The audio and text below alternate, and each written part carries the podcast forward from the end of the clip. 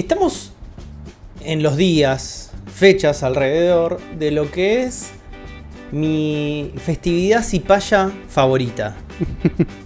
Es así. La de todos. La no, uno. la puedo ne- no lo puedo negar, digo. Hay No, algo no. en la construcción de lo que es Juan Nardone, digo, que, que es innegable. Su atracción y mismo como en su ADN, la pasión por esta fecha.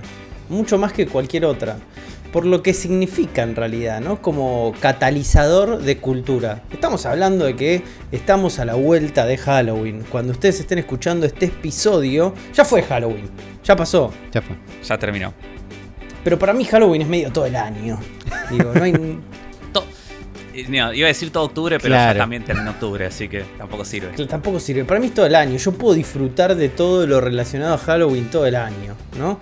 Porque es una celebración no so- a- al terror, al horror en sí mismo. Porque después todo lo demás, lo que representa realmente a nivel cultural, eh, no tiene el mismo peso de lo que representa a nivel pop. Porque es la, la posta, eso. Eh, Sí, sí, todos usamos Halloween de octubre de excusa de estar todo el mes viendo películas de terror, fiesta de disfraces y todas esas cosas. que Exactamente, cultura de consumo. Vamos a decirle de una manera, no, Sí, sí. no co- consumo de cultura, es, es- es al revés. Este, pero es algo que me fascina porque digo, bueno, sí, siempre me gustó el terror, siempre me gustó las películas, los juegos, los relatos, absolutamente todo relacionado. Y tener una fecha que sea como la insignia, es como que a toda la gente que lo apasiona como a mí, de una manera, es como, eh, bueno, sí, encontrémonos, pasémoslo bien. Y durante años, digo, eso yo trato de hacerlo visible, ¿no? Eh, siempre que hacemos los streamings en Zona Fantasma TV de Twitch, hay una fecha que es el especial de Halloween. Es así, es nuestra rutina, es nuestro como nuestro Navidad, para ponerle de esa manera. No hay un especial de Navidad en los streamings de Zona Fantasma TV. Hay un especial de Halloween, claramente. Digo, porque es mucho más sabroso, porque te da mucho mejor contenido, porque es mucho más disfrutable. Eh, y este año hice lo mismo, ¿no? decidí, es como, es parte de mi tradición, no la voy a cortar jamás, va a estar ahí, siempre presente, ¿no? Y para estas celebraciones oh, siempre teníamos dinámicas, ¿no? Siempre pasaba algo, ¿no? Nos traíamos juegos cuando hacíamos con Rippy tipo dupla, nos traíamos juegos para asustar al otro, inventábamos relatos alrededor, a veces la gente contaba historias este, paranormales de fantasmas o directamente historias de miedo eh, en medio del streaming y nosotros los escuchábamos. Muchas veces eran efectivas, muchas veces eran un embole, muchas veces eran poco creíbles, eh, pero la mayoría de las veces siempre eran extremadamente disfrutables, ¿no? Eh, y ayer había traído una, una situación de juegos, ¿no? Una situación de juegos, claramente donde había traído cuatro juegos muy muy curados, ¿no? De algo que tiene que ver mucho con mis fascinaciones. Y lo que pasa es que ahora, eh, bueno, usted la multicorpo que nos brinda internet a la mayoría de nosotros, menos a Uli, a Uli le, tra- le- le brinda la internet otra, decidió pegarme un hachazo, ¿no? A los Jason Borges. Estamos Este- hablando de la, la malvada T o la malvada F. No, no existe más la malvada F. Ahora es la malvada P. Ah, no sé cómo se llama ahora. No, está bien. Que, ¿Cómo- que cómo- sigan pagando que no? hasta que A- aprendas el Afro, nuevo nombre. a- Afro, lo tenés. es como eh, eh, otra, otra cosa que ha atravesado de una manera violenta toda nuestra cultura, la malvada P. De Va. las personas. Vas a estar bien, Afro. Señor, señor Afro. Mira, no, no sabía, no, no, no- no me enteré cuándo, cuándo pasó esto. hace, hace, ¿Cuándo pa- No hace gastaron dos semanas, tres semanas carteles. contra la furia. Ah hace, po- ah, hace poco, está bien. Antes sí, que, sí, sí, antes sí. que la otra malvada F se transforme en una M. Fue. Claro, exactamente. Pasó de todo, Afro. Hubo como ahí, como una especie de monstruo que se come a otro monstruo. eh, y, Nunca a- vi eso. y ahora Me- me- somos. me- Uh, pero man, me- me- me resulta muy raro porque es un cambio como muy grande. es muy grande y aparte que, digo, con una persona como vos que vive muy, muy pegada a las redes sociales y a lo Por digital, eh, pasó te- por todos lados. Te juro que no, no lo vi. eh, y yo estoy todo el día en Twitter, ¿eh? Y no lo vi. No sé qué pasó. Por eso me extraña mucho. Bueno, Qué raro. sucedió eso, la malvada P me pegó un hachazo, me cortó la transmisión y solamente había llegado a jugar dos juegos y estaba en medio de un top 5 de muñecas malditas en YouTube. sí. De las mejores me- mujeres, eh, o sea, muñecas malditas que haya visto. ¿eh? Después, no, Top- no lo duden. Top no tier lo duden. muñecas malditas. Sí, sí, sí, no lo duden, no lo duden. Eran, eran las cinco mejores muñecas malditas del internet. Eh, y me quedé con otros dos juegos ahí pendientes. Y dije, bueno, ya está. Digo, como parte de esta celebración, todo lo que quede esta noche me voy a quedar jugándolo. Me lo quedo jugándolo, aunque no haya viewers, los voy a jugar igual. Y aproveché para traer- traerlos acá, ¿no? En este espacio y que tengan la oportunidad de jugar estos, estos pequeños juegos que son muy efectivos y que son como que tienen muchísimo corazón también, porque se nota, se nota. Son todos juegos independientes y la selección que hice de estos juegos tiene que ver con una, eh, una especie de fascinación estética que tengo yo, ah, porque creo que hay como una cuota de efectividad en el lenguaje que se utiliza para el horror como, como mecanismo cuando se piensa eso a través de una tecnología que, está, que, es, que es vieja, ¿no? En este caso, los videojuegos, Sí. ¿no? Entonces, dos de los juegos que les traigo tienen como una especie de eh, búsqueda medio pixelar y juego entre 8 bits y Commodore, una cosa así. Y la otra que es como una de mis estéticas favoritas del momento es la del PlayStation 1, man. No hay nada. gran, este- no gran, gran estética. Nada hay más nada-. No, no. Más creepy que la PlayStation 1. Que esos Sí, sí, polígonos filosos y esos, esos mapas de texturas todos pixelados también. Este, sí, El primer juego que voy a hablar hoy es uno que llegamos a jugar en el streaming. Que se llama The Third Shift. O sea, el tercer turno. ¿No? Y es un juego que como particular tiene toda una estética, estética de Game Boy ahí. De hecho, el juego en sí mismo, cuando tenés el ejecutable, te lo pone adentro de un skin de Game Boy directamente. Que podés no usarlo si querés. Lo cual es bastante como decir, ¿se acuerdan cuando usabas un emulador eh, en los 90 y el emulador de los 90 tenía todo el skin de Game Boy directamente? Que era Banco. extremadamente molesto. Banco. Pero para vos, pero a vos te gustaba. bueno, pasa, pasa esto, exactamente lo mismo. Y el juego básicamente es una especie de mix entre point and click más side scroller, ¿no? Eh, donde te posiciona dentro de un museo, sos un chaboncito que le puedes poner tu nombre, yo le puse sus tutus de nombre. Eh, al, flaquito, que es el primer día como una especie de guardia de seguridad dentro de un museo. Pero un museo muy particular, porque eso es un museo de, que tiene como cuerpos en exhibición, todos embalsamados, bajo un proceso que se llama plastificación o algo por el estilo. Si ustedes tienen más de 20 y pico años en este momento y estuvieron en la ciudad de Buenos Aires en los últimos 10 años, habrán visto que sucedió una exhibición muy similar a esto llamada Bodies, ¿no? Claro, Donde sí. había cuerpos plastificados, no eran embalsamados, plastificados para hacer como una especie de eh, como comprensión científica del cuerpo humano, pero al mismo momento como eh, muestra de arte, ¿no? Como la, ide- la idea de un fiambre como elevado hacia la, la situación de arte.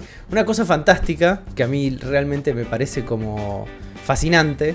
eh, y entiendo que haya gente que no le guste, pero bueno, avance de abajo si no te gusta. ¿Qué Claro. que te diga? Está buenísimo. y desde un punto de vista científico, anatómico, estudiante de medicina, es espectacular. Eh, sí, y eh, pa- para un chabón que tenía en esa época 25, 26 años y era diseñador gráfico, era igual de, de espectacular. Así claro, que sí, tiene- anatomía, claro, sí. Es- es- Este, eh, los eh, músculos ahí a, a pleno. era realmente fantástico. Entonces, tiene como toda una sección este museo al cual vos vas a entrar a, a laburar, que es directamente cuerpos plastificados. Y después tiene un acuario, después tiene un par de giladas más, ¿no? Dando vueltas ahí. Tu primer día llegabas, tormenta ahí, todo muy bien, gráfica ahí, con esos colores monocromo. Que lo que tiene en particular este juego es que le podés apretando control, le podés cambiar el monocromo. Entonces te cambia directamente la paleta de colores muy muy acotada. Y es un juego que sí, se ve como un juego de Game Boy, pero que logra algo muy, muy copado con la atmósfera. No solamente desde el sonido, sino también de cómo plantea los gráficos, ¿no? Tenés ese momento donde ves un point and click en primera persona, pero después tenés un side-scroller para recorrer el mapa que en realidad lo que ves es a tu personaje a través de las cámaras de seguridad del museo. Buena vuelta. Entonces cada pantallita en realidad es, es que vos estás viendo una pantalla de la cámara. Cuando vos llegás al primer día ahí en el museo, tenés como un flaco de seguridad, que es un viejito, que es el tipo que controla las cámaras, ¿no? Pero vos no controlas las cámaras, controlas al personaje en realidad. Eso es como una especie de gimmick visual que está bueno y le da un poquito como de esta lógica de atmósfera. Pero en los momentos donde las cámaras no llegan o se apagan, se vuelve un first person point and click, ¿no? Lo ves como primera persona. Eh, y el juego básicamente es una, es una, aventura gráfica donde tenés que ir resolviendo puzzles y donde tenés que ir resolviendo un misterio que está pasando dentro de su del museo y que involucra obviamente ¿no? Eh, toda esa parte de la exhibición de cuerpos plastificados, claro. se podrán imaginar. Eh, el juego maneja una tónica entre sentido del humor bastante como copado, tranqui, viste, como es consciente de que es un juego tipo point and click con estética graciosa y divertida, pero al mismo tiempo bastante efectivo en los momentos de generar atmósfera y de también dar terror, ¿no? Eh, y los monstruos son muy copados. Los monstruos son, están entre ese lugar gracioso que estás como, ok, me da miedo, pero me da gracia al mismo tiempo, claro. eh, que me, me encanta.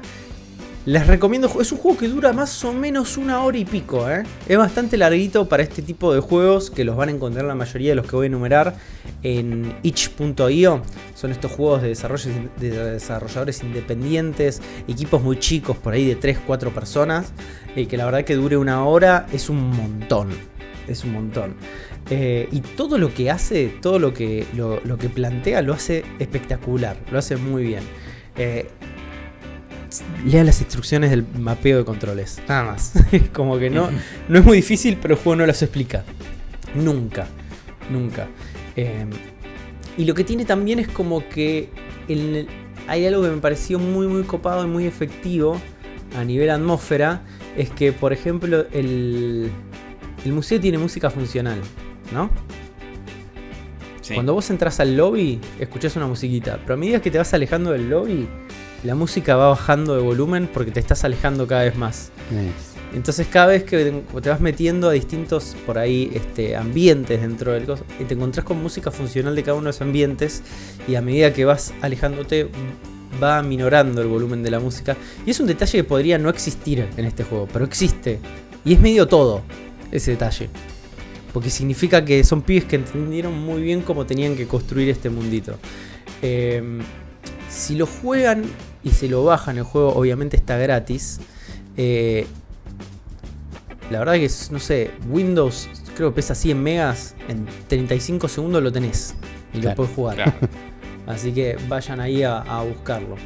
Manteniendo un poco la, la tónica esta de juego pixelar retro, ¿no? Otro de los que jugué. Y este es un juego que ya está en Steam también, creo que está menos de 50 pesos en Steam. Este juego se llama House, ¿no? Y House... Ayúdame, ayúdame a buscarlo, porque yo pongo House, no sé si me aparece. Buscas House y te va a aparecer. ¿Cómo te explico House? House eh, es básicamente ah. es una aventura también gráfica eh, con, de las aventuras gráficas con inventario, ¿no?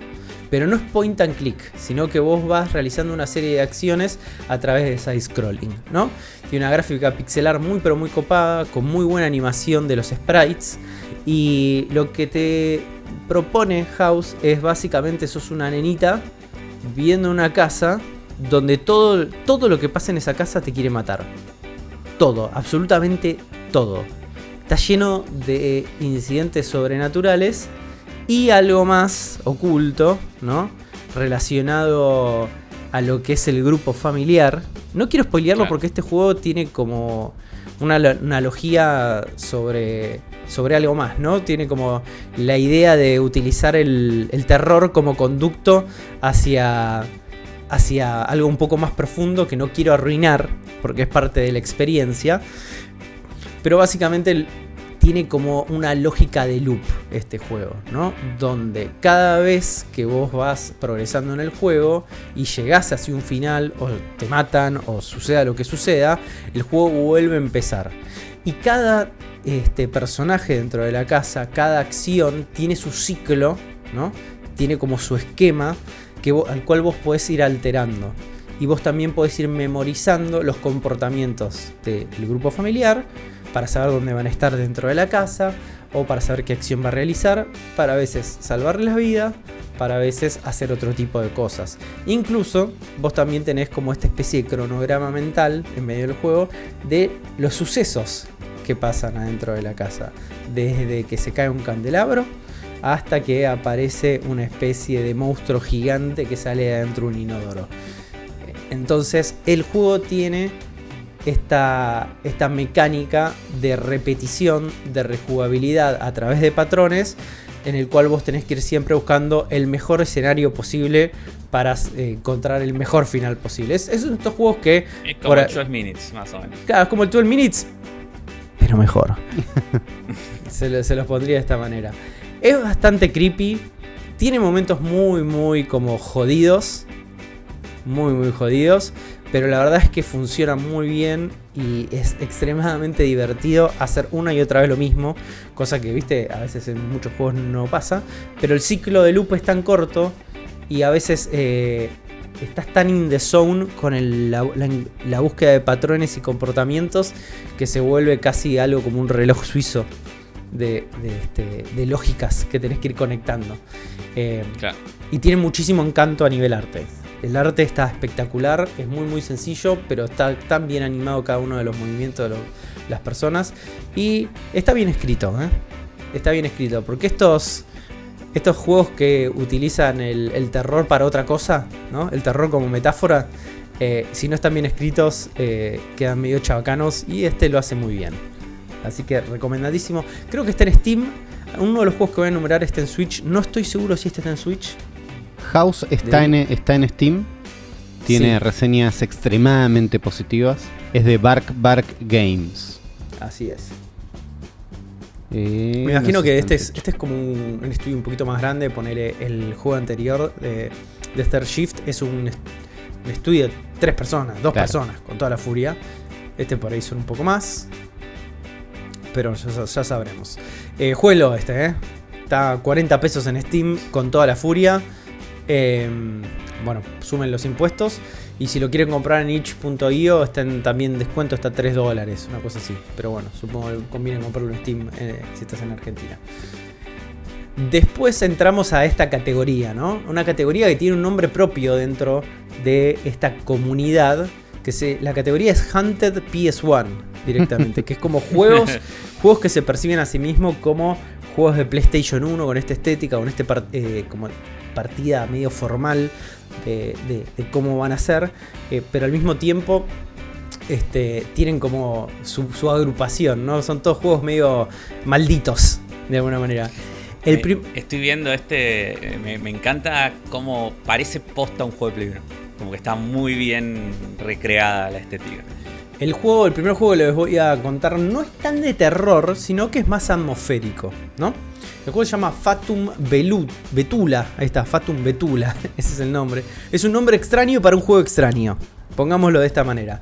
¿Qué es Fatum Betula? Fatum Betula también es una aventura gráfica en 3D, en primera persona, muy a lo que podría ser un Raven. No sé si recuerdan Raven jugadores de PC, pero tiene como esa onda donde nada de lo que está pasando lo vas a entender fácilmente. Todo te lleva hacia un mundo medio lisérgico, onírico, donde vas a tener que interactuar con este mundo. Y el objetivo de Fatum Betula es alimentar un árbol.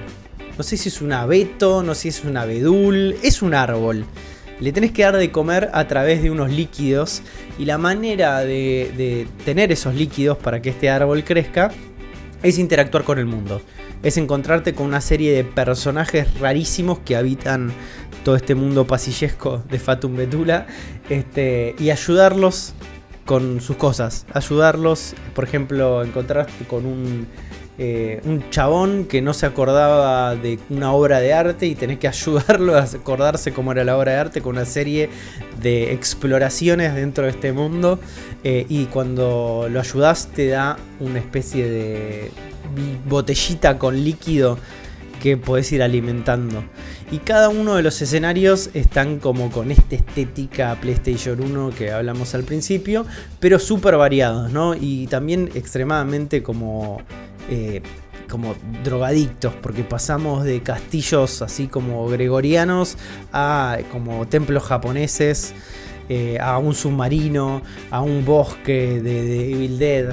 Digo, vas como pasando de etapa de sueño a sueño una y otra vez para ir completando esta aventura. Tampoco, esto es un juego que es como más experiencial, ¿viste? Como lo tenés que jugar, tenés que escuchar este, como el sonido, tenés Claro. que involucrarte a full como para realmente entenderlo, porque cuando lo ves en un video es una serie de imágenes random, rarísimas, que realmente no completan nada, pero la verdad que vale muchísimo la pena. Eh, quiero marcar aparte el trabajo de menús que tiene este juego. Es el- los menús más espantosos de los últimos 20 años y le hacen como un trabajo excepcional para recrear los menús espantosos de los juegos de PlayStation 1.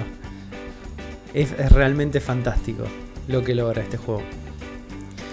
Después, eh, y el último juego de esta lista también se mantiene como en esta, en esta partida, en esta estética. Eh, es un juego mucho más... ¿Cómo le puedo decir este juego? Mucho más cabeza de termo. Pero no, eh, pero no pierde ningún momento efectividad. Estoy hablando de Security Boost. O es como una especie de este, Pay ¿no? Paranormal Security Boost. Porque te pone en como la especie de piel poligonal de un chabón que labura como guardia de seguridad para una empresa tecnológica barra laboratorio, no se sabe bien qué es, pero sos el tipo que le abre las puertas a los chabones que vienen a laburar. Básicamente estás en una garita, sos el flaco de la garita. Entonces el juego te inmediatamente te dice las reglas de cuáles van a ser el juego. Te dicen, va a venir gente a laburar, es de noche, chequea eh, los manifiestos para ver si esas personas están registradas dentro de la empresa.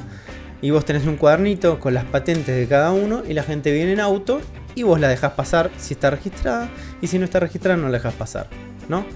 Es un juego que dura 15 minutos con toda la furia, ¿no? Que con las determinadas acciones que puedes llegar a tomar, por ejemplo, dejar pasar gente, no dejar pasar gente, ya, uh, eh, eh, levantar el teléfono, no levantar el teléfono, dejar salir gente, que es muy acotada, se desencadenan una serie de acciones que terminan en finales distintos. Obviamente todo esto atravesado de lo paranormal, porque a medida que estás jugando todo se empieza a ir medio a la garcha, ¿no? Donde por ejemplo estás eh, abriendo la puerta a Germán Leal, que viene a laburar a las 12 de la noche, y vos le decís, escuchame una cosa, Germancito, ¿qué haces acá a las 12 de la noche? Andate a dormir y dice, no, me llamó el jefe, hay un quilombo bárbaro acá de papeles, lo tengo que ir a resolver. Y vos decís, bueno, Germancito, tomate un café, va a estar todo bien. Lo dejas entrar y mientras miras para atrás, tu boca, hay un chabón mirándote entre las sombras con el auto parado, y vos le decís, hey, ¿qué haces acá? Voy a llamar a la gana, rajate acá, levantás el teléfono, el chabón se va, y de repente el tipo quiere entrar. ¿Qué haces ahí? No, no lo dejas entrar. ¿Es un error o no es un error dejarlo entrar a ese tipo? Y a partir de ese momento se empiezan a desencadenar estas cosas paranormales. Se te apaga la luz, escuchas ruiditos, te llaman por teléfono y te dicen ayúdame por favor, se apaga el teléfono, te llama un contestador automático que evidentemente es una computadora dentro del complejo científico este que estamos resguardando que te dice acá hay un error bárbaro, te está yendo toda la mierda. Digo, tus familiares se van a, eh, tus familiares van a ser notificados de tu, de tu deceso. Te tira todas esas y mientras tanto, manos ensangrentadas que te aparecen en los vidrios, explosiones a lo lejos. Se empieza a pudrir de todo, ¿no? Es un juego que creo que tiene 10 finales, ¿no? Según, tiene según como- YouTube, sí. Tiene como una. un gra- más allá de la estética PlayStation 1, tiene un grano y un filtro VHS también. Eh, pero es como que si fueras el, el chabón de la garita del complejo de Half-Life, ¿viste? Claro. Claro. ¿Cómo se llama el complejo de, de Half-Life? Me Eh, sale Black Mesa. Black, Black Mesa. Mesa. ahí está. De Black Mesa, pero afuera. Como si estuvieras viviendo todo lo que, todo lo que pasa en Half-Life 1, pero si estuvieras afuera de las instalaciones. Claro, y lo ves de el lejos. chabón de la garita. claro. Y lo ves de lejos. Esa es la, la premisa del juego y lo hace muy, pero muy bien. Es muy divertido. Y también son estos juegos de loop, ¿no? Como duran 15 minutos. Y fíjate si al chabón ese, en vez de no dejarlo pasar, dejarlo pasar Claro, y que no estaba registrado, Sí. y probás qué pasa, ¿entendés? Y vas alternando. Me encontré con varios finales, todos muy raros, ninguno es muy esclarecedor. No llegué a los 10, pero no deja de ser una experiencia divertida. Todos estos juegos, la mayoría que les nombré, digo, son gratis. Son gratis. Los pueden ir a buscar en itch.io. Y si no son gratis, salen monedas. El Claro. Fatu- Fatum Betula creo que está en Nintendo, está en Switch. Creo que sale 5 dólares. Pero si lo compras en itch.io sale 3 Dos, dólares. y me sí. imagino que si lo buscas en Steam, que no sé si está en Steam, debería googlearlo eso. eh, debe estar más barato incluso. Sí. Así que son todas experiencias recontra recomendables si quieren darse como un panzazo post Halloween a la noche con un tecito ahí y unos chocolatines. Bien. Y manteniéndonos Buenas, recome- buenas recomendaciones. buenas, sí, eh, eh, la verdad que las pasé muy bien con todas, ¿eh? Y la verdad que tengo ganas de pasarla bien con otra cosa, pero estoy muy alejado de este mundo. Pero por suerte tenemos acá a nuestro experto VR residente. Lo tenemos al señor Ulises Rivas, que estuvo probando lo que puede ser la versión definitiva de este juego. El juego más porteado de la historia. El juego más portado de la historia tiene, tiene un port más. Esto en el extremo opuesto de la accesibilidad, cuando vos nos traías un par de juegos más accesibles, algunos gratis que se consiguen chiquitos, tenemos una nueva versión del clásico de GameCube, que también estuvo en Wii, que tal vez todos recuerden del PlayStation 2, que tiene una versión en Switch, con lo cual tiene un lugar en este podcast.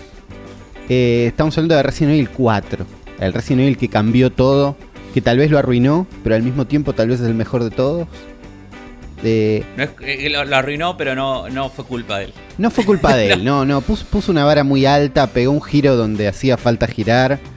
eh, pero es Resident Evil 4, un juego que ya jugaron, que conocen, que existe, pero que en octubre y donde yo jugué, no en el marco de Halloween, pero sí en el marco de Halloween, porque yo no sabía, tipo, ¿entendés? Como no lo interioricé como, mira, para Halloween Pero, voy a hacer no. esto. No, caí, Pero pasó. caí en la trampa, por algo salió ahora este juego y por algo yo lo estuve jugando ayer, hoy, todos estos días. Estaba planeado, claro. Estaba planeado. Pero es que la, Caíste en el marketing. la otra, la otra empresa gigante maligna con F que cambió de nombre en octubre eh, sacó una versión exclusiva de PlayStation 4 de, de- una versión exclusiva de Resident Evil 4 VR. Por ahora, digo por ahora porque siento que esto no se puede quedar acá adentro. Exclusiva de Oculus Quest 2, ¿no? Oculus Quest 2, el casco de realidad virtual que no requiere compu.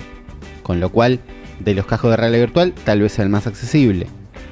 Em, porque ocurre todo ahí, tiene un procesador, un coso, no sé qué, una potencia que da hasta ahí, pero que te lo pones y estás. Y tiene, resuelve un montón de cosas de, de la realidad virtual que siempre molestaron, que es, no tenés ningún cable, ningún cable nunca. Eso ya es, para es impresionante. Un audio muy muy bueno de lo que yo esperaba. Tipo, no te pones auriculares y no sé de dónde sale el audio, pero está muy bien. Está muy bien. te podés poner auriculares y es mejor, seguro, pero te lo resuelve tener un cable menos.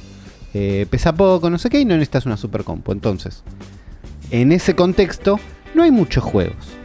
¿Entendés? Como tipo, no hay tanta potencia y si, si nos estamos alegrando de que no requiere una compu el VR es porque en general la compu no es la que nosotros tenemos. Es una compu monstruo. Claro. sí, Entonces, un dispositivo- Una compu Sergio González. Claro, no, tené- no somos Sergio González. Sergio González hay uno solo, está editando este podcast. Entonces, eh, no hay tantos juegos, ¿entendés? Esos son todas versiones un poco más chicas, pero alguien tuvo la muy acertada idea de agarrar un juego que, ya lo dijiste, fue porteado para todos lados y que va a correr y ponerle un- un- una buena guita encima para adaptarlo bien a VR. ¿no? Resident Evil 4 VR está adaptado con ganas. Algo que cuando nos enteramos que existía dijimos, bueno, vamos a ver cómo funciona esto. Porque hay un montón de un parchecito, que un no sé qué, que la gente adapta a juegos, pero en general lo que se termina pidiendo es no, quiero un juego que haya sido pensado para VR, ¿no? Para que la experiencia sea un poco más, eh, no sé, nativa, ¿no? Y no tanto, bueno, estoy trayendo cualquier cosa que sea FPS para acá. Está adaptado con ganas, resuelve un montón de cosas bien, otras raro, porque es un juego viejo, entonces tenés como todos los momentos cinemáticos del juego, tipo la presentación y otras acciones que hace Leon, te aparecen en una pantalla delante tuyo. ¿No? Esto es como si vos estu- estuvieras parado o yo estuve jugando parado todas las veces y golpe estás en un cine con los, con los bordes medio rotos, medio sucio, medio Resident Evil. y los ves ahí las cinemáticas, ¿no? Es tipo, bueno, está bien, porque ves a tu personaje de lejos, la cámara se mueve, resuelven un montón de cosas que además están hechas hace un montón de años. Claro, sí, Pero el no- re- no te ibas a hacer la, la cinemática desde cero en primera Claro, no, no porque tenés que cambiar la forma en que estaban puestas las cámaras, ¿entendés? No, no es lo mismo. Pero el resto del juego adopta una visión en primera persona, porque, porque VR cuando Resident Evil 4 era en tercera persona, y adapta muy bien los controles, eh, sobre todo el manejo de armas. El manejo de armas de golpe es, es manual, digamos. Vos en la cintura del... Elegís si sos diestro zurdo, y en la cintura del lado derecho, en mi caso, tenés un el arma, ¿no? El revólver. Entonces, vas a la cintura sin mirar si querés y agarrás el revólver. Lo podés tirar para arriba y agarrar con la otra mano. Y eso ya es ya es un nivel de inmersión y magia que supera Resident Evil 4 original, ¿entendés? Que es tipo no es acción apuntar. Es este revólver que tengo en la mano, si quiero lo agarro con la otra. Claro. Eso, eso ya es fantástico. Después, después la acción de recargar, que es con un botón de la mano derecha, eh, tocas un botón y cae el cargador vacío que vos tenías, agarrás uno de la cintura con la otra mano, tuc, lo encajaste abajo y después podés hacer o, un, o la acción de un disparo para cargar el percutor, no sé cómo se llama, la parte que se mueve para atrás de las armas. O tirar Sí, con, la otra, con la otra mano. Entonces al toque con la otra mano es tipo chic, chic. Y, al toque estás en un nivel de, de role-playing impresionante. ¿Entendés? Como al toque estás usando las dos manos para tener más estabilidad de la misma forma que hacía León en el juego. Cuando no hace falta. ¿Entendés? Como el arma no pesa. Y vos podrías estar apuntando con un arma así nomás sin ganas. Es una mira láser que te facilita apuntar un montón también. Pero al toque vos querés tener una mano arriba de la otra igual que León y caminar despacito. Voy a hacer una pregunta que por ahí me estoy adelantando No, está en el bien. tiempo, pero ¿podés eh, tener un arma y el cuchillo en la sí, otra? Sí, y es Ah, muy fachero. no, ya está, boludo. Y es muy Goti. fachero. Insuperable esa sensación. Esa sensación, no podés agarrar el cuchillo al revés. Que hubiera sido ideal para la formación, que para la imagen que creo estás evocando. Claro, que es como Claro, con, sí, con sí. La, con la 9 así, eh, por encima y usando el brazo con el cuchillo como si fuera plataforma o soporte de la, de la pistola. Claro, apuntando Claro. hacia adelante o hacia abajo en tu mano. Exactamente. No se puede sí. hacer eso porque el cuchillo se, haga- se agarra de una sola forma. Pero podés ir con el cuchillo en la mano. Y si has- invertís la mano, la, la fo- la imagen que vos te estás, que estás buscando se consigue, se puede conseguir. Eh, en un reloj que tenés ah, orientado a la muñeca, tenés la cantidad de balas. Que, si bien está a mano, es mucho menos visible que en un HUD de videojuego. Entonces, estás en una situación donde por ahí tenés que contar balas. Como en la vida Claro. real. ¿Entendés? O mirarte el reloj, pero digo, en una situación zombie Claro, tenés que mirar tu muñeca. no tenés bueno. tiempo de mirar la muñeca. Si estás apuntando con una mano justo abajo, el reloj te queda muy a mano. Pero igual el, recorrido de ojos desde lo que está allá lejos y quiero matar a acá abajo mi mano es más lento que no es un hub de videojuego, para nada. Entonces eso de golpe te mete muchísimo en el juego. Después tenés, qué sé yo, en el pecho tenés el cuchillo, entonces lo agarras cuando quieras. En el pecho del lado derecho tenés granadas. Arriba de la cabeza del lado izquierdo tenés el, el spray o las, o las hierbas que te quieras curar. O los huevos. No me acordaba que te curás con huevos en este juego si querés. Eh, Tampoco. no, pero po- las gallinas ponen huevos y te los puedes comer y te curás. Eso existe. Eh, o la escopeta en la otra mano. Usar la escopeta de golpe es un acto de dos manos. Y, y tenés que hacer la recarga. Tenés que hacer la recarga y es mucho más cansadora de lo que te imaginás.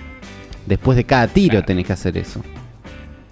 Y cuando se te viene encima el hombre motosierra, se te viene encima el hombre motosierra. Y eso es otra cosa que pasa, que es un juego que yo conozco bastante.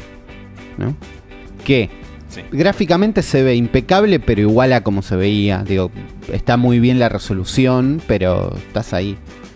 Eh, Pero ese recién el 4, claro. pero es- En HD, pero ese recién el 4. Claro. Vos decís, bueno, estoy. No es el Resident Evil que más miedo dé, la verdad. Sobre todo en sus, en sus inicios. Me acuerdo la primera vez que lo jugué, dije, uy, qué bien se ve esto, pero hoy no es un juego que digo, esto no me va a dar miedo. Estoy para meterme en este mundo. Cuando cualquiera de esos granjeros se te vienen corriendo a la cara, se te vienen corriendo a la cara, no importa la resolución de las texturas. ¿Entendés? Tenga la resolución cosa enviar, sí. y tenga la resolución que tenga, cualquiera de esos chabones tiene mi altura o más y está, me está corriendo a la cara. Imagínate, parate, imagínate alguien de tu altura que se te viene a la cara con un, con un hacha. No importa qué resolución tenga. Imagínatelo con baja resolución, las texturas de ese chabón. No importa. Te está corriendo a la cara, te vas a asustar igual. Y así las primeras veces eh, que se me vino gente encima, me asusté mucho más de lo que esperaba. Mucho más de lo que esperaba. Porque nada, nada, se te, se te vienen encima. Eh, es, es- Además se mueven como un juego de Play 2 que no era VR. Con lo cual no tienen miedo de, uy, no te marees. Uy, soy un juego con poco presupuesto. Uy, eh, me muevo lento o está- estoy pensado para VR. Es tipo, no, yo te voy a matar. Sos un personaje en tercera persona, me chupas un huevo. Eh, Claro, sí, sí, no, no es me quedo acá parado para que me dispare. no, entonces, por un lado tenés eso. Y, y me quedo acá parado, trae a lo, a lo que es el movimiento de este juego, que es, es la parte más complicada de muchos juegos VR o de muchas adaptaciones de juegos VR. Acá está bastante bien resuelta, que es, tenés que elegir eh, un, poco con, un poco es una opción y un poco es lo que dé tu cuerpo, que es si me voy a teletransportar por el lugar o si me voy a mover. Ok. Y un poco tu cuerpo porque no todo el mundo se puede bancar moverse en VR sin marearse.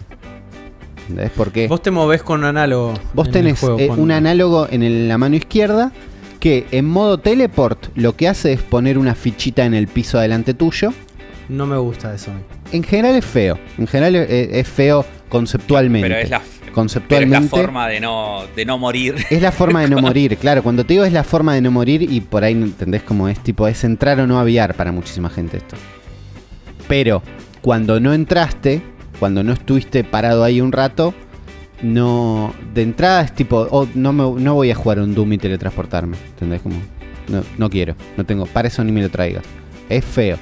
Pero bueno, podés teletransportarte de un lugar a otro. O podés usar el stick derecho para avanzar.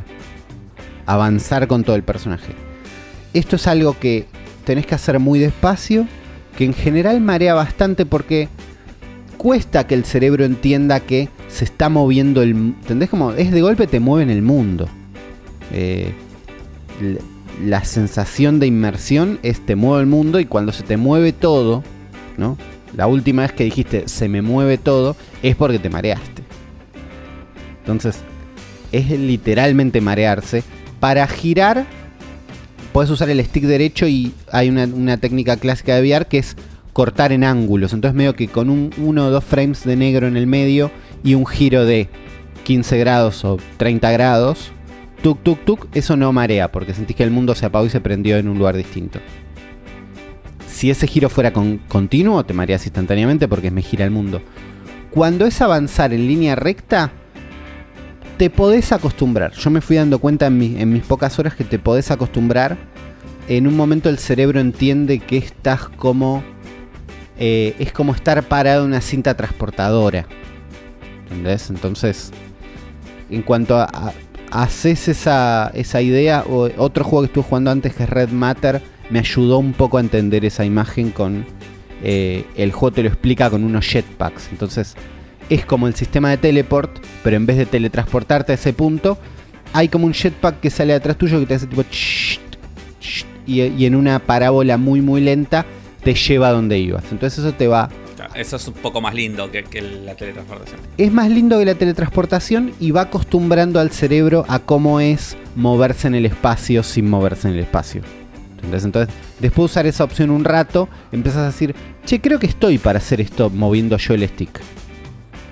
En Resident Evil 4 es mucho más violento y es mucho más rápido. El juego corre, León corre muy muy rápido.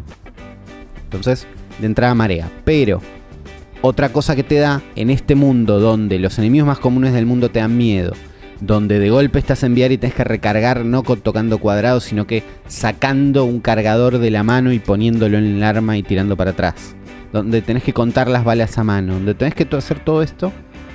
De golpe se agrega una dimensión de movimiento que no estaba en el juego original y que yo le agradezco bastante, que es, te puedes mover mientras disparas. En, el. Resident Evil 4 original, parabas, apuntabas y disparabas, y si no, corrías, tenías que elegir. Y otra cosa que no podías hacer era moverte eh, para los costados. Lo que sería A y D jugando eh, al counter. Strafe. ¿Entendés? Que es tipo dar un paso a la derecha o dar un paso a la izquierda. Es algo que acá podés hacer tanto físicamente si tenés el espacio en tu casa para moverte para el costado, o con el stick y aguantando el mareo un poco. Que también es algo que te vas acostumbrando y cada vez jode menos, pero es, es un tema a tener en cuenta. Y una vez que tenés este tipo de movilidad, gran parte de los ataques del juego bajan su riesgo. ¿Entendés? Como los enemigos están muy pensados para que vos les dispares estando quieto. Se te vienen encima, pero qué sé yo, te revolean un hachazo que hiciste un paso a la derecha y se acabó. Claro, puedes Claro. esquivar. Puedes esquivar, que es un montón. Eh, pero en una situación tan inmersiva, te agradezco toda la ayuda que me puedas dar. Algunos decían, esto hace que el juego sea muy fácil. No sé, no sé, estoy Claro, pero la corriendo. complejidad, la complejidad está en otro lado ahora. Claro, y además La complejidad está en los controles. los controles son muy customizables, con lo cual vos podés recargar como recargabas antes si querés, elegir el arma de un menú si no tenés alma. Eh, porque no, no tenés alma, dale. tenés- por favor. ¿Cómo no vas a querer sacarla del cinturón? Por favor, y cargar a mano está buenísimo. Además, al toque incorporás el movimiento de pegar un par de tiros y sacar el cargador de la cintura y ponerlo de vuelta. Y es, es tipo, es muy buena sensación. Eh, Qué power trip, ¿no? Igual eso, porque siento como que a- con este tipo de controles gana muchísimo tu creatividad al Sí. momento de ejecutar Eh, bichos. sí, sí. Eh, El prim- otra cosa que descubrí o que no recordaba es que Resident Evil 4 arranca bastante con todo.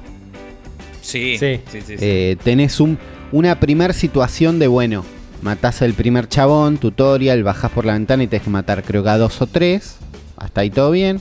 Creo que hay uno que viene de lejos, ¿no? Y descubrís que, bueno, puede haber trampas en el piso. Y después de eso llegás al... eh, como al hub central de la aldea, donde te siguen pueblo. 40, 50 hordas, no sé, no se acaban. Creo que no se acaban hasta que no haces ese es- algo. Sí, aparece el chabón de la motosierra, ese momento que podés eh, correr las escaleras, trabar las puertas, tirarte por la ventana. Eh, O sea, es como ese mini, mini sandbox que tenés en esa- Claro, pero ese pueblito. Hasta, hasta que no haces. Eso. Hasta que no haces esto de. Eh, hay una casa particular que tenés que entrar. Donde se traba la Sí. puerta y encontrás la escopeta y se activa el, modo, el, hombre motosierra. Hasta ese momento, si vos corres alrededor de las casas, siguen viniendo chabones y te siguen tratando de matar. De a un montón. Claro. y Sí, yo no sí. estaba preparado para ese nivel de intensidad. Entonces la primera vez no sabe qué hacer, detrás de ti imbécil es el canto clásico del juego y es cuando alguien tenés a alguien atrás, te das vuelta y lo tenés en la cara, te asustás. Un Te asustás, te asustás, sí o sí. Sí, sí.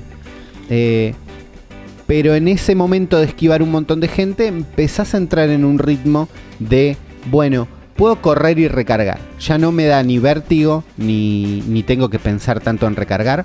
Puedo correr y re- Entonces vas corriendo y vas recargando el arma, cada tanto te das vuelta, ves que te siguen varios, haces esto de el clásico movimiento de Resident Evil 4, que es pegarle un tiro de rodilla y una patada.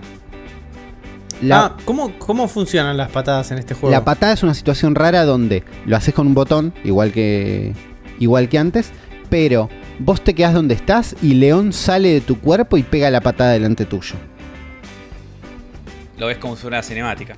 No, Ah, no, no es, no es exactamente. Se vuelve tercera cinemática. persona. ¿Cómo? Se vuelve tercera persona.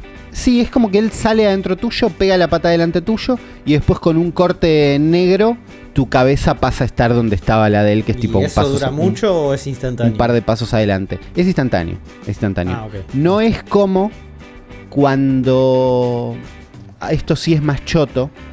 Cuando tenés que ponerle, tirar una escalera para afuera o creo que saltar de una ventana. Ponele que tenés que. Hay algo que podés hacer en el juego que es saltar de una ventana al piso, ¿no? De un primer piso por ahí.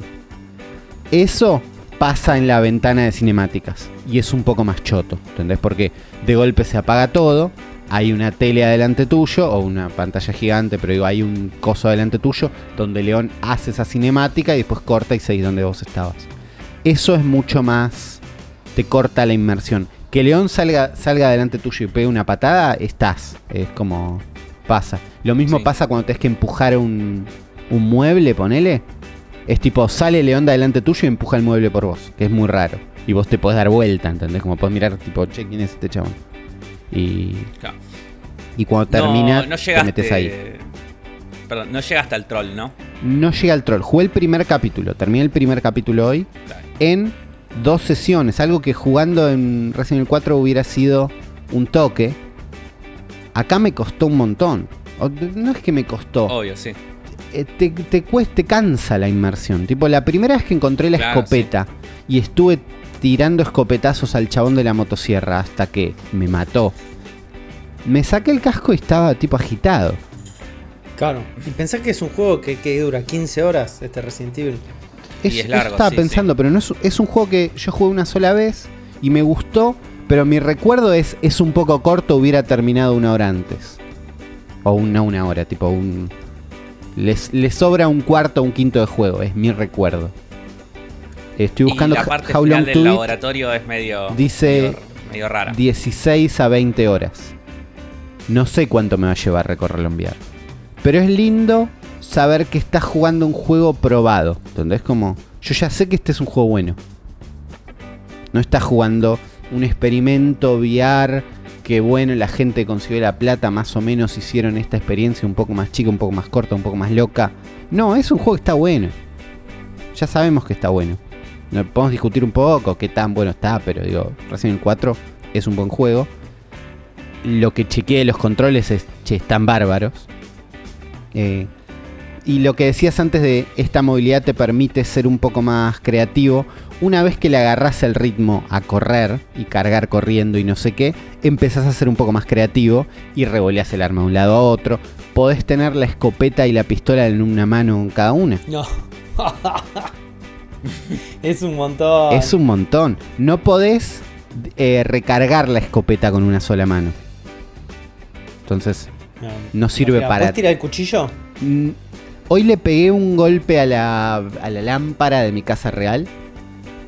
Porque había uno, una, una gema de estas que vas consiguiendo en Resident Evil en el techo de un túnel. Y yo dije, "Eh, yo tiro el cuchillo para ahí. Le pegué a la lámpara todo revoleaste mal. el joystick. No, no, le pegué a la lámpara yo con la mano. Tipo, la lámpara no es tan Ah. alta y yo parado tirando para arriba. eh, nada, le pegué. Pero se revolea el cuchillo, pero no hace daño. Hasta donde entendí. ¿no? Por ahí tengo que practicar más, pero no. Lo puedes revolear y aparece al lado tuyo. No, no sé si lo puedes tirar y hace daño. Eh, ¿Ya hiciste malabares, Zuli? Hice malabares con escopetas, con pistolas, con cargadores. ¿Entendés? Como puedes tirar la pistola y el cargador y agarrarlo con la man- mano cruzada y cargar con un zombie adelante. Ah, muy fachero. es, es muy fachero y es hermoso. Te puede salir mal, con lo cual no es tan fácil. Eh, y sí, lo último que me pasó, y fue un montón, es que estaba agarrando balas de un cajón. Balas de, de una alacena, ¿no? Es algo clásico de Resident Evil. Pero que acá de golpe agarrar una caja de balas es la mejor caja de balas que agarrar. ¿Entendés? Es agarrar una caja de balas como agarrás un paquete de fideos en tu casa. Eh, y lo estaba agarrando y en la pared había una araña y fue como, ¡yeah! Y me había olvidado que había arañas en este juego, sos muy grande, bastante. Andate". Y agarré así la caja tipo con miedo y le apunté a la araña. Y dije, ojalá no se muera, ojalá no se muera. Le disparé, explotó y se murió. ¿Por qué ojalá no se muera? Porque si no se moría, es tipo, bueno, las arañas son decoración, todo bien. Si se Claro. muere, ya es un enemigo. Te va a atacar, claro. En algún O momento se va araña te digo- va a saltar. A ver, había pollos antes que yo podía matar y no me atacaron. Entonces hay un historial de un animal que se puede morir pero no ataca. Pero, no sé, me van a atacar arañas. en un de- eh, de en ese momento empecé a tener miedo de golpe y dije, no, ya está, lo vendo. Busco ahí cuánto está en Mercado Libre, vendo. Eh, y después, lle- nada, y avancé un poco más y llegué a como a zonas nuevas. Empecé como a entrar en el ritmo de, bueno, estoy para jugar un Resident Evil. Llegué a la máquina de escribir que te hace escribir a mano, y es un detalle hermoso.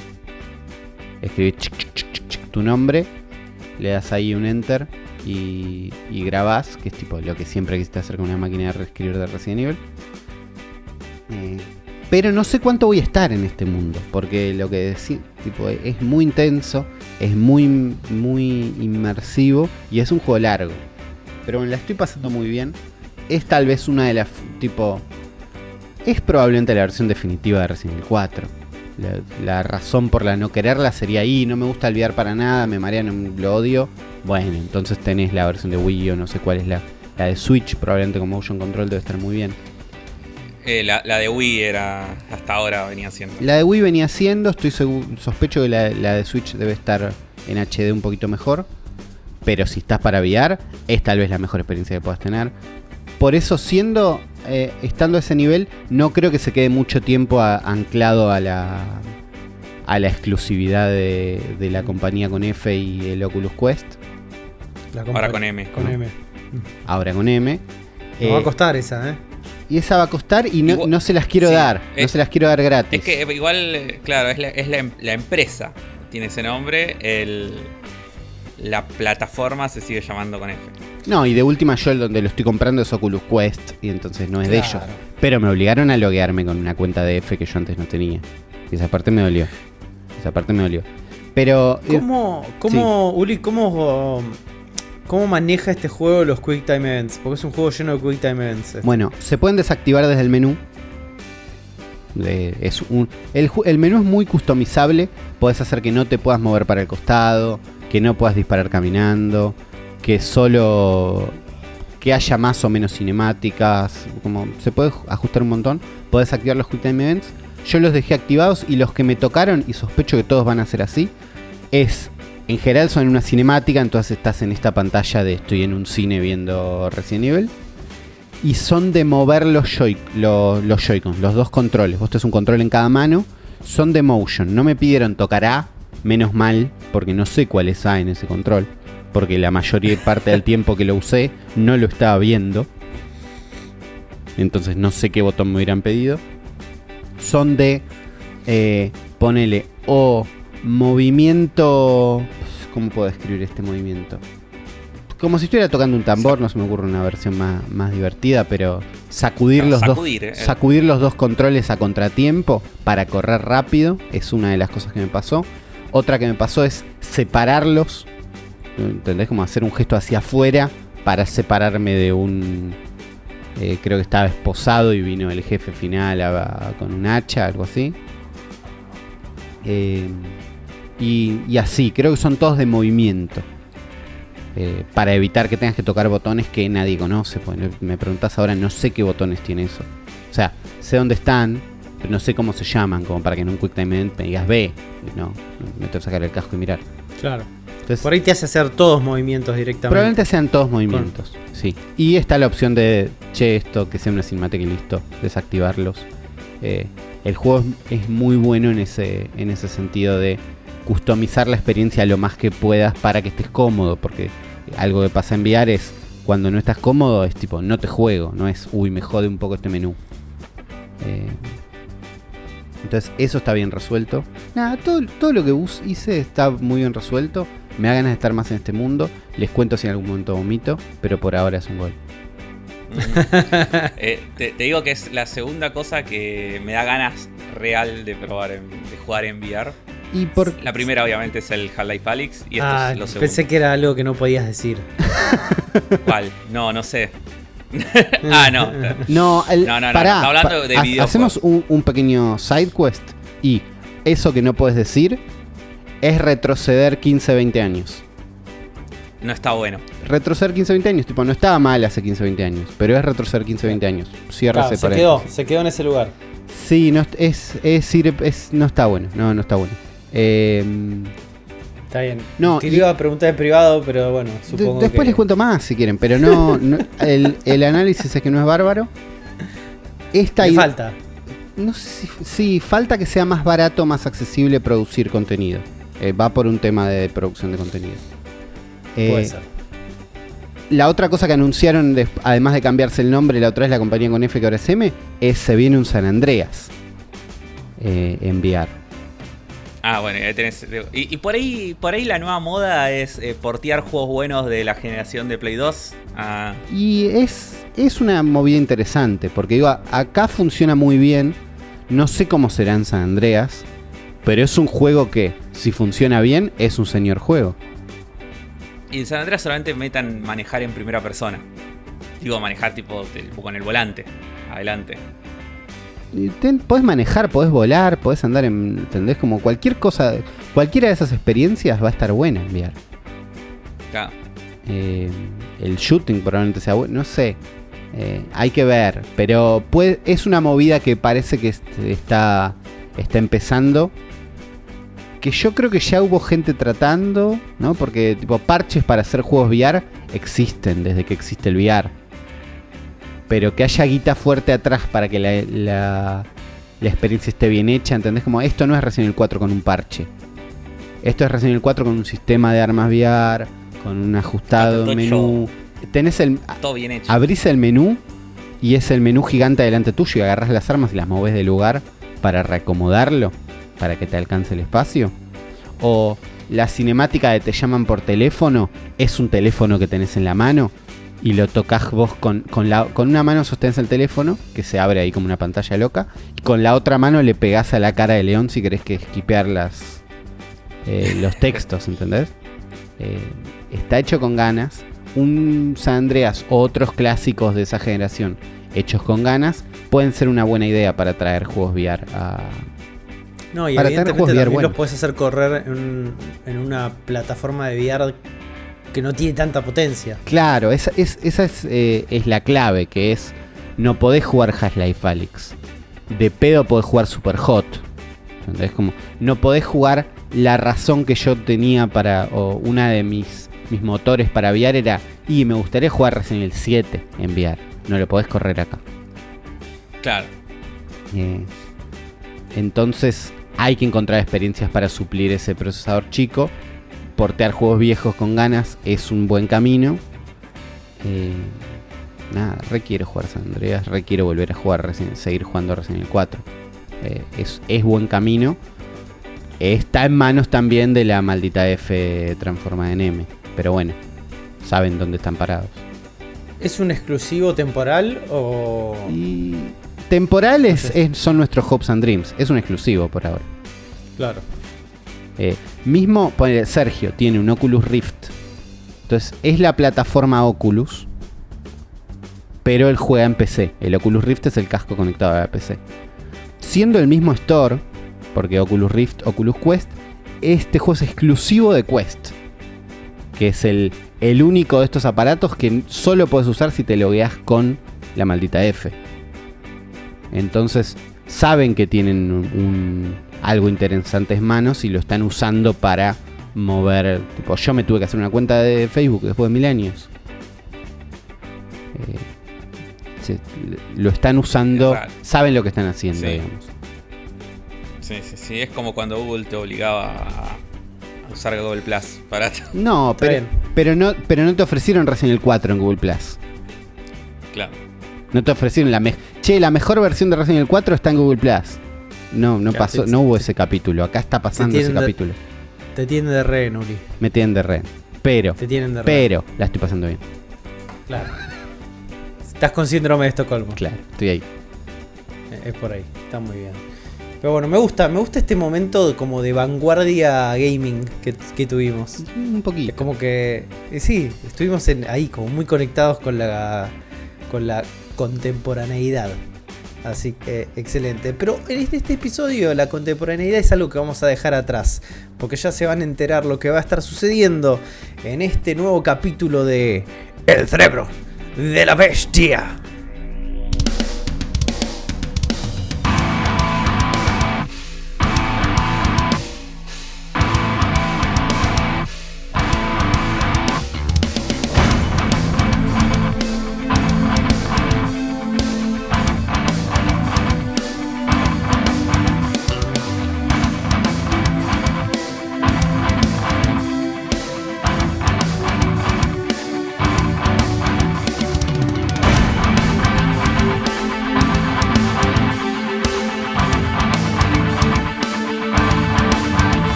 Bienvenidos al episodio 219, ¿no? ¿219? Sí, 219 del Cerebro de la Bestia, este podcast fundamentalista nintendero compuesto por la Trifuerza Nintendera, el señor Germán Leal. ¿Cómo estás, Afro?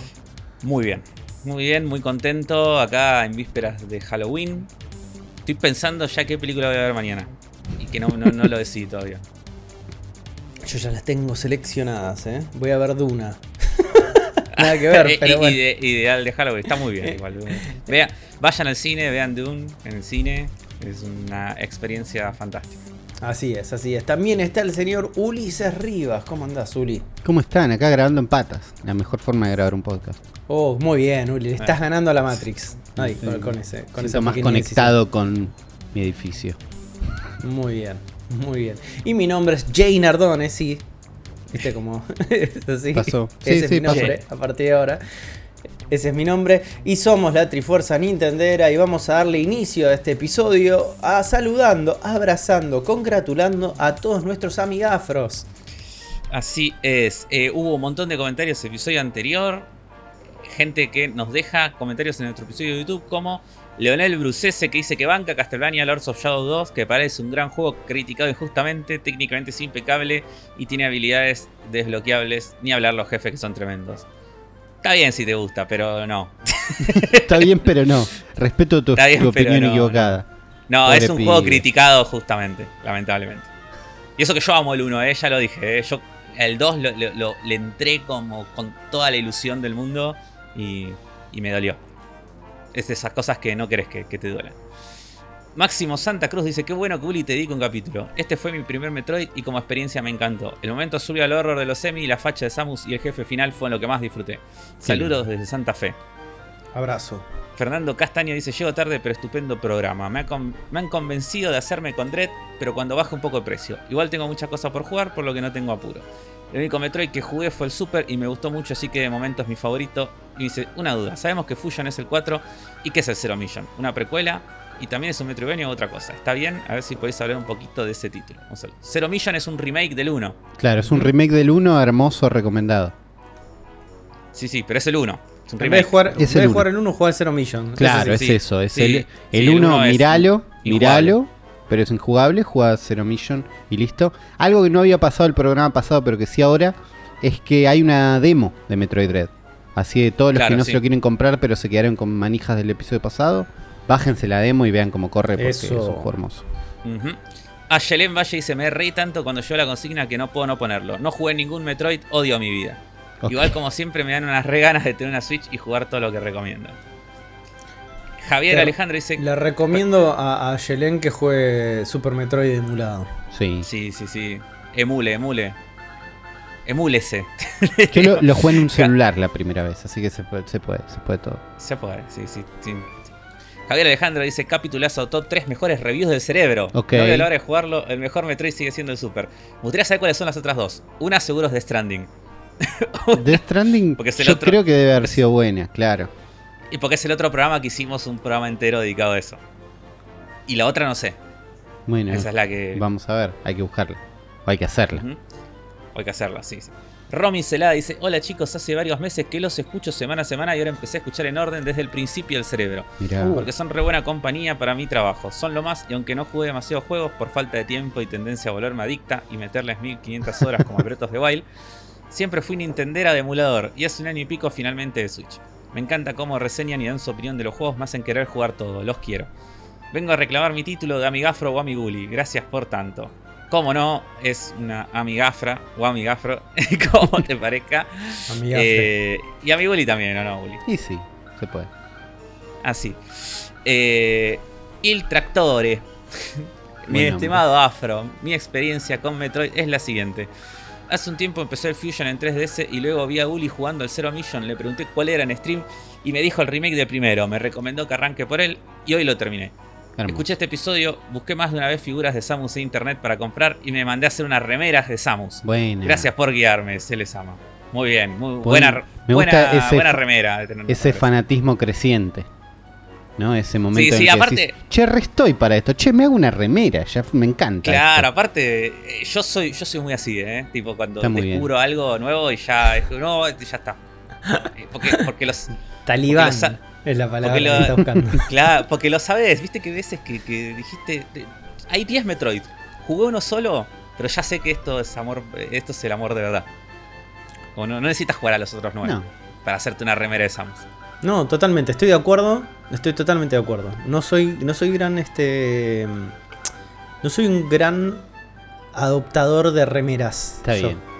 Es como no me copan las, ponerme las remeras de cosas. Tengo mis remeras, eh, de cosas. Tengo mi remera de Final Fantasy, incluso, y tengo cositas ahí, pero. eh, sien- eh, es como que en un momento hubo un chip en mi cabeza que, dij- que dijo: No necesito tener una remera para que esto me guste. No tengo que demostrarle nada a nadie. Lo dice el hombre con el tatuaje de las tortugas ninja. Sí, es así. Lo dice el hombre con el tatuaje de las tortugas ninja. Pero es como que es difícil distinguir el tatuaje, ¿viste? Es como es más para mí. La remera es más para el otro. Porque como la remera la ve el que te interpela, no la ves vos. Tenés que. Cuando la mirás para abajo la remera, es como lo único que ves es como una cosa, viste, en perspectiva Claro. que no se termina de entender. Claro, desde acá no es reptar. Yo Es cuando, yo cuando miro mi tatuaje, mi- miro mi brazo y digo, ¿qué, ¿cómo me gustan las tortugas ninja? Claro, es- ¿no? Pero ponerte una remera es básicamente es como un- una ficha en Panamericana. Es como que estás tratando de promocionar que, que, que, que- qué aspecto, querés que todos sepan que te qué gusta eso. aspecto, claro, qué aspecto de, de tu construcción del yo está atravesado por lo que pasa en esa remera. Entonces, si tu, tu construcción del yo es Homero Simpson como el Che Guevara, y bueno, digo, está todo bien con vos. Te abrazo, pero nunca me pondría tu remera. Igual a este muchacho lo quiero mucho y seguí jugando los otros Metroids, porque tu fanatismo no va a parar de crecer. Obvio. Elías Lobos dice que excelente episodio como siempre excelente review. Se esperaba sus opiniones y se, se extra- se te extrañaba Juan. Dice, con respecto a la joya de Cliff Biker Jericho, ¿cuál es su personaje favorito? El mío era Black, la francotiradora. A full, Eh, sí, a full, ese. sí. Black. Sí, tal cual. No me acordaba el nombre ni en pedo, pero sí, la francotiradora. Es. Mi primer Metroid fue el Zero Mission. Saludos. Bien, bueno, Eh, Metroid Marcos Agustín. Fernández. Sí, Marcos Agustín Fernández dice que solamente jugó al Super Metroid con lo que odia parcialmente su vida. Ok. No. No, si no, jugaste Super no, no, no, Metroid, no, no, no, no, no, está. no, no, no. Es al revés. Es al revés como tenés que pensar las cosas. Digo, tengo un montón de Metroid por jugar. Mi vida es como un campo de exploración y crecimiento que no va a parar de florecer. Claro. Digo, ¿sabes las ganas que tengo de poder volver a jugar Metroid Fusion por primera vez? Es Sí. como una magia eh, este momento de tu vida. Hacelo. Entonces estás en el momento en el que es todo mágico. Sí. Velero Razo dice, muy buen programa, me gustó cuando elogian la decisión del juego de evitar una buena música. Ese fundamentalismo sí se puede ver. Se los quiere, incluso esos niveles de fanboy. Nos representan a todos. Nah, pa- paremos un poco. Es paremos un confuso, poco. es confuso esa Es confu- no, no, no. Está bien. Es como que utilizó nuestras palabras en nuestra contra. Claro. Entiendo, Medio- era un riesgo que aceptamos cuando empezamos un podcast, pero eso no es lo que dijimos. Sí, sí, sí. Es como modificaste un poco el mensaje de lo que quisimos decir. Ya está, ya está, ya es así. Está en internet, la gente te va a sacar de contexto. No, está bien. Es como. ¿Sabes qué? reglas del Ser- juego. sería, sería un buen trabajo para este muchacho. ¿Sabes cuál sería un muy buen trabajo para este muchacho? Titular noticias de portales. ¿No? Es como que se queda con un extracto de lo que dijimos. Lo modifica lo suficiente como para que sea atractivo para dejar mal parado a las personas ahí. Ahí hay una carrera espectacular, amigo, eh, para que lo hagas. Olvídate. Sí, sí. Eh, Marcos Ledesma dice que este es su primer comentario y aprovecha para agradecernos que lleva tanto. hace mucho llevadero su trabajo y que no jugó ningún Metroid ni casi nada de lo que nombramos. Pero ese es el motivo por el cual no se escucha. Bueno, Dice, no llega a la Switch, pero se compró unas, la consola Sub, que es estúpidamente barata y divertida. Sí, sí, genios. Voy por el ¿Alguien, 1685. alguien- al- si alguien en algún momento hizo un hands-on de la consola SUP, ¿no? sí, Que lo deje en la caja de comentarios y deje una mini review que lo leemos en el próximo episodio. ahí va. Consola Sub Game 400. Sí. Nosotros, nuestro amigo, nuestro gran amigo Gonzalo Arce Barre- Agusa está esperando hace como 5 meses que le llegue un Abernic. Que las Abernic son como esas super consolas retro chinas. Sí, Sí. Eh, porque eh, yo soy fan de esas cosas y, y- y creo que lo contagié a, Le- y, y le a Usita, a Usita y que se le hizo traer de Alibaba o de alguna de esas y hace como 15 años que está esperando Sí, esas ahí en 15 aduana. años, pero llegan, llegan. Esperemos que le llegue porque la verdad, chicos, ese es un agujero de conejo. Un día, un día voy a, voy a hacer un especial sobre eso. un día voy a hacer un especial. Lindo Porque agujero. chicos, eh, eh, no, no solamente es un agujero, es como te diría, es un, es un universo en sí mismo. Olvídate. Eh. sí, sí, sí. Bueno, después eh, Daulen Dieno, creo que se pronuncia así su nombre, dice, bueno, les puse a girar muchachos mientras con la Wii mágica más el Gamepad clásico comprado por Facebook por pocos pesos y una bicicleteada viento en contra. Cuestión, le mandé al Zero Mission vicio, lo- riqui- vicio rico, loco. Y con ustedes ahora sé cuál será uno de los primeros jueguitos para cuando tenga la Switch mágica. Gracias por tanto. Eh, Cuando se bien. refiere a Switch mágica, significa una Switch eh, caqueadita, ¿no? sí, to- todos sabemos lo que es la Ok, Switch. listo. Fernando Meira dice, hola chicos, hermoso cero de hoy. Acabo de arrancar el juego, aunque lo puse solo para probarlo, estoy terminando Fusion para recordar un poco. La última vez que lo jugué habrá sido en el 2008-2009. Cuando lo termine le voy a dar durísimo al Dread. Seguramente me va a pasar lo mismo que a Juan, dado que es mi saga favorita. Mi Metroid favorito es Super Metroid, fue mi primer Metroid a los 13 años, 1996, mi Super Nintendo juntando mugre, porque los juegos estaban 60, 70 pesos barra dólares. Y cayó mi tía con, con un juego. Desde que metí este juego en la consola no paré. Gracias, Samus. Creo que por tu culpa soy un enfermo de Nintendo que soy. Saludos nuevamente, excelente programa. Me encanta, bueno, me, encanta este sí. comentario, sí. Sí, Es que- sí, me gusta. Con backstory, ¿no? Backstory, Sí, sí, me gustan la, la gente que tiene un juego favorito así con un backstory. Sí, me gusta Me el gusta. origen, el origen de la enfermedad. Sí, sí. Después, eh, voy a ir pasando algunos por arriba. Il Gago, Nicolás Alonso, Juan Kraft Marín, Not Max, Il Tractore de vuelta, Javier Mokritsky, eh, Felipe Miranda, Machiner, Una Falacia, Rubén Sánchez, Iván Reiner, Agustín Borela, Bob, que Agustín Borela dice que faltó el Uli con el casquito de moto en la miniatura. Sí, Así que sí, ya lamentablemente faltó. Tengo un casco de bici que no es tan Samus. Sí, vamos a tener que esperar al Metroid Prime 4, pero ya, ya va a llegar. Bob Roquinio, FDH81, Franco, Franco, Bob Roquinio de vuelta y por último, Ilgabo que dejó el primer comentario. Así que, bueno, muchas gracias a todos los que comentaron y cómo pueden hacer, Juan, si quieren ser amigafros también. Y si pueden ser amigafros de- solamente dejando un comentario, pero si quieren ser como Insta amigafros, que es como una especie de Super Saiyajin 2 de los amigafros, pueden ir a patreon.com barra Zona Fantasma TV o a Mercado Pago, links en la descripción y colaborar con algo de guita para el cerebro de la bestia y todos los contenidos de Zona Fantasma TV, que la verdad que logran con eso que nosotros podamos acceder a juegos y hacer reviews y hacer contenido eh, y también poder mejorar nuestros equipos y poderse hacer de este proyecto un proyecto sustentable. Gracias a todos ustedes. Y vamos a aprovechar también este momento porque hoy Afro se puso la 10 y dijo, voy a encarar este episodio y mi especial concentrado en Halloween. Y ningún tipo de Halloween particular. ¿No es así, Afro? Así es, eh, porque dije, bueno, hay que hacer algo de Halloween. O sea, no, no, no podemos no, no, hablar, no hablar nada de, esta fecha tan importante para nosotros. Y me puse a ver, dije, bueno, a ver si hay un juego que haya hecho Nintendo de terror. O sea, que me puse a investigar temas, a ver qué, qué podíamos eh, hacer al respecto. Y de repente se me ocurrió esta idea, que es hacer un especial que vamos a titular como El cerebro de Halloween, terror en 8 bits, ¿no? Que lo que vamos a hacer en este momento es empezar a repasar eh, algunos juegos de terror que salieron en la generación de 8 bits para la NES específicamente. Que bueno, todos pensarán que los juegos de terror arrancaron con Resident Evil y no. Hay juegos de terror desde hace muchísimo antes. Juegos de terror desde que existen prácticamente los videojuegos. Y hubo bastantes eh, en NES. Acá es una selección de creo que son 6 juegos. Donde vamos a utilizar eh, el formato del falopafro. O sea que hice un hermoso PPT. Que si ustedes van en este momento a YouTube y buscan el canal del Cerebro de la Bestia, se suscriben y ponen la versión audiovisual de este episodio, van a poder ir siguiendo eh, todo lo que vamos a estar hablando, tanto viendo las imágenes como viendo los videos que vamos a estar viendo de estos juegos. Así que bueno, eh, yo no sé Juan si ya estás, ya estás eh, grabando esto para que la gente lo pueda ver, vos confirmame. Y, claro que sí.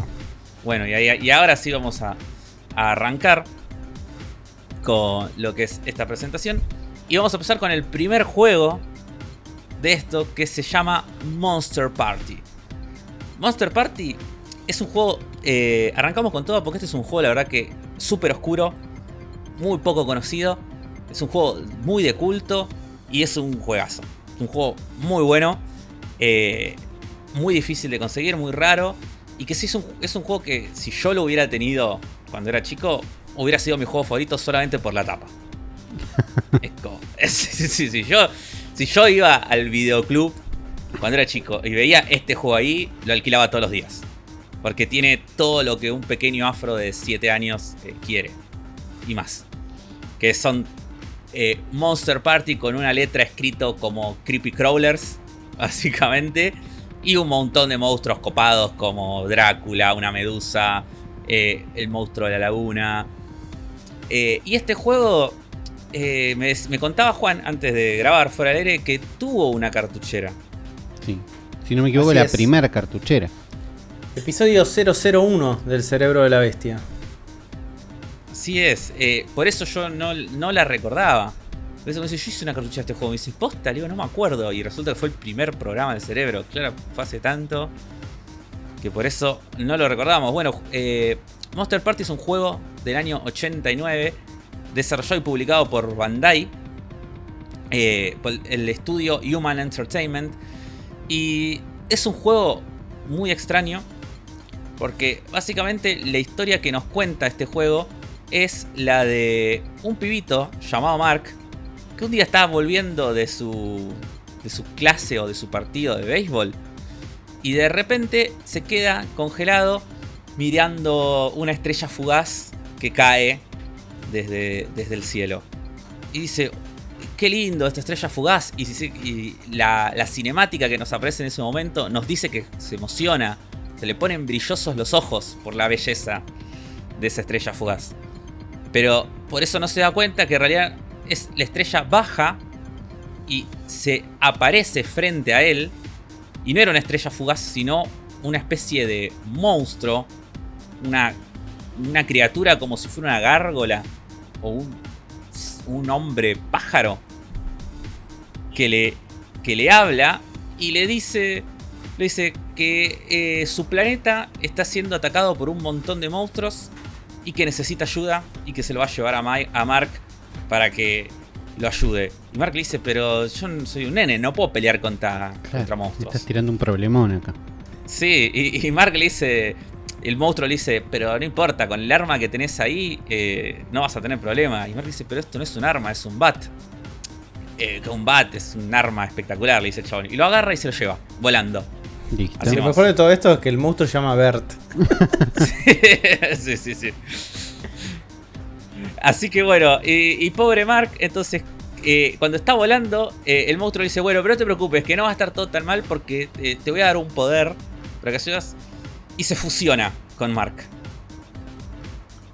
Así que le dice, con, mi poder, con tu ad y con mi poder, vamos a poder eh, salvar a mi mundo de todos estos monstruos. Y de repente al infierno, ¿no? Porque esa pantalla de episodio 1, capítulo 1, es como cosa más creepy. Bueno, y ahí entramos en el juego donde es un juego de plataformas, donde somos Mark, que se mueve, salta y hace todos los movimientos y pega con su pequeño bat. Y en algunos eh, hay unos power-ups que podemos agarrar en algunos momentos de los niveles que nos van a transformar en este alien con forma de pájaro. voy a mostrarles en un, segundo acá. Eh, que en esta parte acá, cuando sucede, cuando está matando a esta especie de planta carnívora berenjenosa, y una vez que la mata, deja el power up que te transforma. Ah, mira, justo el chabón del gameplay que estoy agarrando no lo agarró. Pero lo agarra acá. Ahí está. Y ahí se transforma en el dragón. Y transforma el, en el, dragón, que te vino a ver, ¿sos? Claro. Transformas en el, Bert. en el Bert. Y podés volar y eh, tirar fueguito. Este juego eh, tiene como muchas cosas que están buenas. Primero que visualmente está muy bueno. O sea, es un juego en eso, obviamente, ¿no? Pero es muy colorido, los diseños de los niveles y de los personajes. Eh, tiene una situación en este primer nivel que ustedes lo ven ahora que están como en un mundo todo con caritas felices. Sí. Pero de repente llegas hasta esta parte del nivel que voy a mostrarles ahora y pasa esto. Ok. Pasa esto, a ver. Pasa esto que ven ahora, llegas a una especie de cactus gigante y de repente se pone la pantalla, empieza a parpadear y todo lo que eran caritas felices ahora se transforman en calaveras chorreando sangre y todo se convierte en demoníaco y horrible. Claro. Eh, claro, Doom. De, de repente, Doom. Y los el, enemigos, el fondo tiene cabezas sangrando, es muchísimo, sí. Sí, sí, sí. El enemigo contra los que peleas en el primer nivel, por ejemplo, son como unos tipitos, como si fueran unos pandilleros eh, japoneses, pero poseídos. Eh, hay una especie de perro con cabeza humana, pies de humanos clavados en el suelo. Después más adelante van a encontrar ojos gigantes. Eh, y una parafernalia de monstruos gigantes. Algo que destaca mucho en el juego es la cantidad estúpida de voces que tiene. Tiene un montón. Tiene un montón de voces todo el tiempo. Eh, que están buenos. Y este juego está como en un punto raro en el que no es completamente injugable como varios juegos de NES.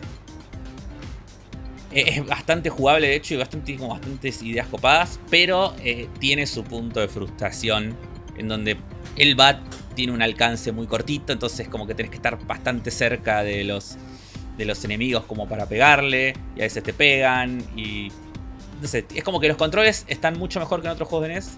O sea, analizando ¿no? desde parámetros actuales, obviamente. Pero eh, no llega a ser. Eh, no es el Super Mario Bros. O un Mega Man 2, digo. Para hablar de juego. O un Contra. Tipo, como para ejemplos de juegos que se la bancan realmente a día de hoy. Eh, Juan, no sé si vos querés sumar más cosas de este juego. Que yo sé que vos tenés como no, toda la data. no, te lo quiero cagar, pero este juego es un juego que es este un mutante tremendo. Sí. Porque es un juego que tiene otro tipo de significado en su versión original japonesa, ¿no? Que tiene como toda esta incorporación del Monster Mash, ¿no? De los monstruos famosos de Hollywood. Eh, puestos por la parte de Nintendo of America, para ponerle de alguna manera hacia la localización. Y en Japón es otra cosa. ¿Qué es en Japón este juego? Este juego, no me acuerdo el nombre, de, no me acuerdo cómo se llamaba el nombre de este juego, pero este juego es como eh, Mundo de los Demonios. Eh, contraataca, eh, básicamente. El, infierno. Mark viaja al infierno, claro. Claro. Es un, es, un, es un viaje pesadillesco, más que mi planeta necesita ayuda atacado por monstruos. Sí, sí, de hecho algunas cosas quedaron acá, o sea, hay, hay algunos niveles donde si bien bueno se cambiaron por estos monstruos clásicos, hay algunas secuencias de juego que que está buscando esta acá, por ejemplo, donde estás peleando contra lo que claramente es un re demonio japonés, un ¿cómo se llaman estos fantasmas? Un un yokai. Estás re peleando con un yokai, hay, hay lugares que se nota que son como re de la mitología japonesa en algunos niveles y como que no y como que quedaron ahí medio medio colgados. No pegan con Drácula, claro. Claro, no pegan con Drácula, pero bueno. Claro. Eh, y también unos momentos hermosos de traducción. sí, no, bueno, eso, eso seguro. Como el I'm sorry, I'm dead. Es un momento, es un momento clásico de este Lo juego. Lo voy a buscar, que está acá al principio. Eh, vos entras y te vas, vas abriendo puertas y te estás encontrando con distintos personajes, monstruos o cosas. Y uno te dice esta frase que dice Juan: Dice, perdón, estoy muerto. acá. Acá es una de estas puertas. Qué bueno, nada, nada, sabe. Lo voy a dejar ahí. Quizás en un momento aparece o no. Creo que es esta, la que está entrando en este momento. la persona que está jugando. Ahí si lo ven. Ahí está, es este. Sorry, I'm, ahí está. Listo. Y es, no sé, que es un perro araña muerto, no sé, una cosa una cosa rarísima, no sé. Espantosa. Pero bueno, este es el primer juego. Eh, creo que se la banca bastante, o sea, le tienen que poner ganas. Está bien, pero si, no es que es una si cosa si estás jugando un juego de NES, un poquito de ganas tenés, me parece. Sí, obvio, sí, sí. Pero está bastante bien. Vamos a pasar al segundo juego de esta lista. Que eh, si lo, ven acá, le, eh, a la gente contale, Uli, qué están viendo la gente eh, en la tapa del juego. A ver, en la Para tapa del juego no vemos varia- varios personajes. El que está central haciendo un gesto de B de victoria con O de- una o- o máscara de de, bancar al peronismo. o de bancada de peronismo, claro, con una máscara de Jason Borges, esta máscara de hockey. A, la hij- a- a un lado tiene una rata rosa, que es una rata gigante, pero caricaturesca. Bueno, todos los personajes son caricaturescos, ¿no? Del otro lado Sí. hay una chica rubia con un, un vestido rosa, del mismo rosa que la rata. Atrás hay una calavera medio espantapájaros, porque tiene un sombrero de espantapájaros. Y atrás hay una chica, pero que es azul y tiene el pelo rosa. Y están en un Vampiro, tiene cementerio. como colmillos, sí. Tiene colmillos, claro. Y están en un cementerio, a lo lejos hay una mansión. Y hay, hay un zombie en un pogo saltarín. Ay, no, vi- no entendía que era un poco saltarín, pero sí, hay un zombie. Sí, po- podría ser un jet, un- una moto voladora también, pero no, es un, También. es un pogo saltarín. ¿Qué quiere hacer Eh. esta, este grupo de monstruos? Bueno, este juego es Splatterhouse One Paku Graffiti. Ok. Splatterhouse, juego saga de juegos bastante conocida. Es que originalmente la mayoría de los Splatterhouse son beat'em ups en realidad. Seguramente la mayoría habrá jugado alguno en Sega Genesis, al 1 o al 3 seguramente, que eran como los que más se conseguían. Y habrán creído que era, cuando eran chicos no sabían leer, decían, "Ah, el juego de Jason, papá, comprame el juego de Jason. Y, y era el juego de Jason, donde ibas con este chabón que en realidad se llama Rick, eh, peleando contra un montón de monstruos para salvar a tu novia. Un juego completamente sangriento y horrible eh, en cuanto a terror y horror. Y este es el segundo Splatterhouse. Después del primero salió esta versión para NES, que es más un juego de plataformas que un beat'em up. Y cambia lo que es la estética de completamente de terror eh, más oscuro y dark and gritty del primero. Por esta estética caricaturesca super deformed. Donde la historia es que está la novia de Rick llorándolo en su tumba. De repente cae un rayo. Rick se despierta porque tiene esta máscara, que en realidad no es la máscara de Jason, pero bueno, es una máscara mítica que tiene un nombre en todo el lore de Splatterhouse donde lo hace revivir. Y parece que todo va a marchar bien, la novia se pone feliz, pero otro rayo también hace despertar a esta especie de demonio calabaza que se roba a la novia de Rick, la secuestra y obviamente Rick la tiene que ir a buscar. Y ahí vamos a empezar este juego que es eh, un juego de plataformas, como decía, eh, y acción, donde nosotros vamos con Rick y no vamos tirando piñas como el resto de Splatterhouse, sino que tenemos una chita y vamos dando hachazos. Eh, y este juego eh, sí es un juego recontra jugable hoy en día. Es uno de los juegos que envejeció bien. Se, se- se ve jugable. Se ve jugable y tiene algo que no se ve hasta que no lo jugás. Que es que es un juego de NES que tiene bien los hitbox. Es algo que no pasaba. no pasaba en, lo- en la NES. Era muy raro que suceda. Eh, eh, que lo que pasa generalmente en los juegos es como que el lugar para el hitbox del arma era o del personaje era exactamente el sprite exacto. ¿Viste? Como entonces te Claro, pasaba y vos el que el estar como píxel de tu espada tiene que tocar el píxel del monstruo. El- Claro, el píxel justo, exacto. Y acá no, acá es como que es un poco más grande. Entonces no tenés que estar pegado al monstruo. Si vos caes y pegás, podés pegar bien, bien al bicho y se, y se muere. Eh, y es un juego que combina todo este mundo de terror con monstruos y cosas demoníacas y sangrientas con toda esta estética caricaturesca y alegre. Acá vemos, por ejemplo, un boss donde está, estamos peleando contra un Drácula que baila como Michael Jackson y te Sí. tira, y te, ti- y te tira zombies. Te manda zombies a que te peguen. Es un juego que tiene eh, una gran variedad de, eh, de niveles, de enemigos y también de voces. Tiene voces muy copados. Por ejemplo, acá este segundo boss, que es peleas contra una muñeca poseída que le sale volando la cabeza y tenés que pegarle a la cabeza mientras la muñeca te va como controlando sillas del entorno y te las va revoleando. El patrón es una pesadilla. sí, pero bueno, está, está buscado. Sí, sí, sí, pero te- sabés lo que cuando estás jugando no es tan difícil como parece cuando lo ves, ¿eh? Como parece mucho más difícil de lo, de lo que es. Em, bueno, y acá vas pasando por un montón de, de Es- niveles. escenarios muy variados, me parece, y muy Sí. detallados. Tiene como una perspectiva, ¿no? Donde se ve un poquito del fondo, donde... O sea, es side-scroller, pero... ¿Cómo, cómo sí, como inclinado. Está como inclinado, claro. Entonces no es estás en un plano y el plano atrás es tipo el fondo y listo, sino que está tipo la calle de costadito y eso hace que los ambientes estén bastante lindos. Sí, y la verdad que todos los sprites de- del fondo, de los personajes, los enemigos, la verdad que son bastante, bastante lindos. Tienen muy lindos diseños también, son como muy adorables. De todos estos monstruitos adorables. Y bueno, como digo, o sea, es súper variado. Y este juego está bastante bueno. Nunca salió de. Nunca salió de Japón. Japón. pero se consigue eh, con lo que es eh, traducción de fans. Y se, y si y se puede jugar sin leer también. Sí, se puede jugar sin leer, pues es un juego de plataformas, digo. Pero si quieren saber la increíble historia que tiene este juego durante sus, durante sus cinemáticas, pueden ir viendo.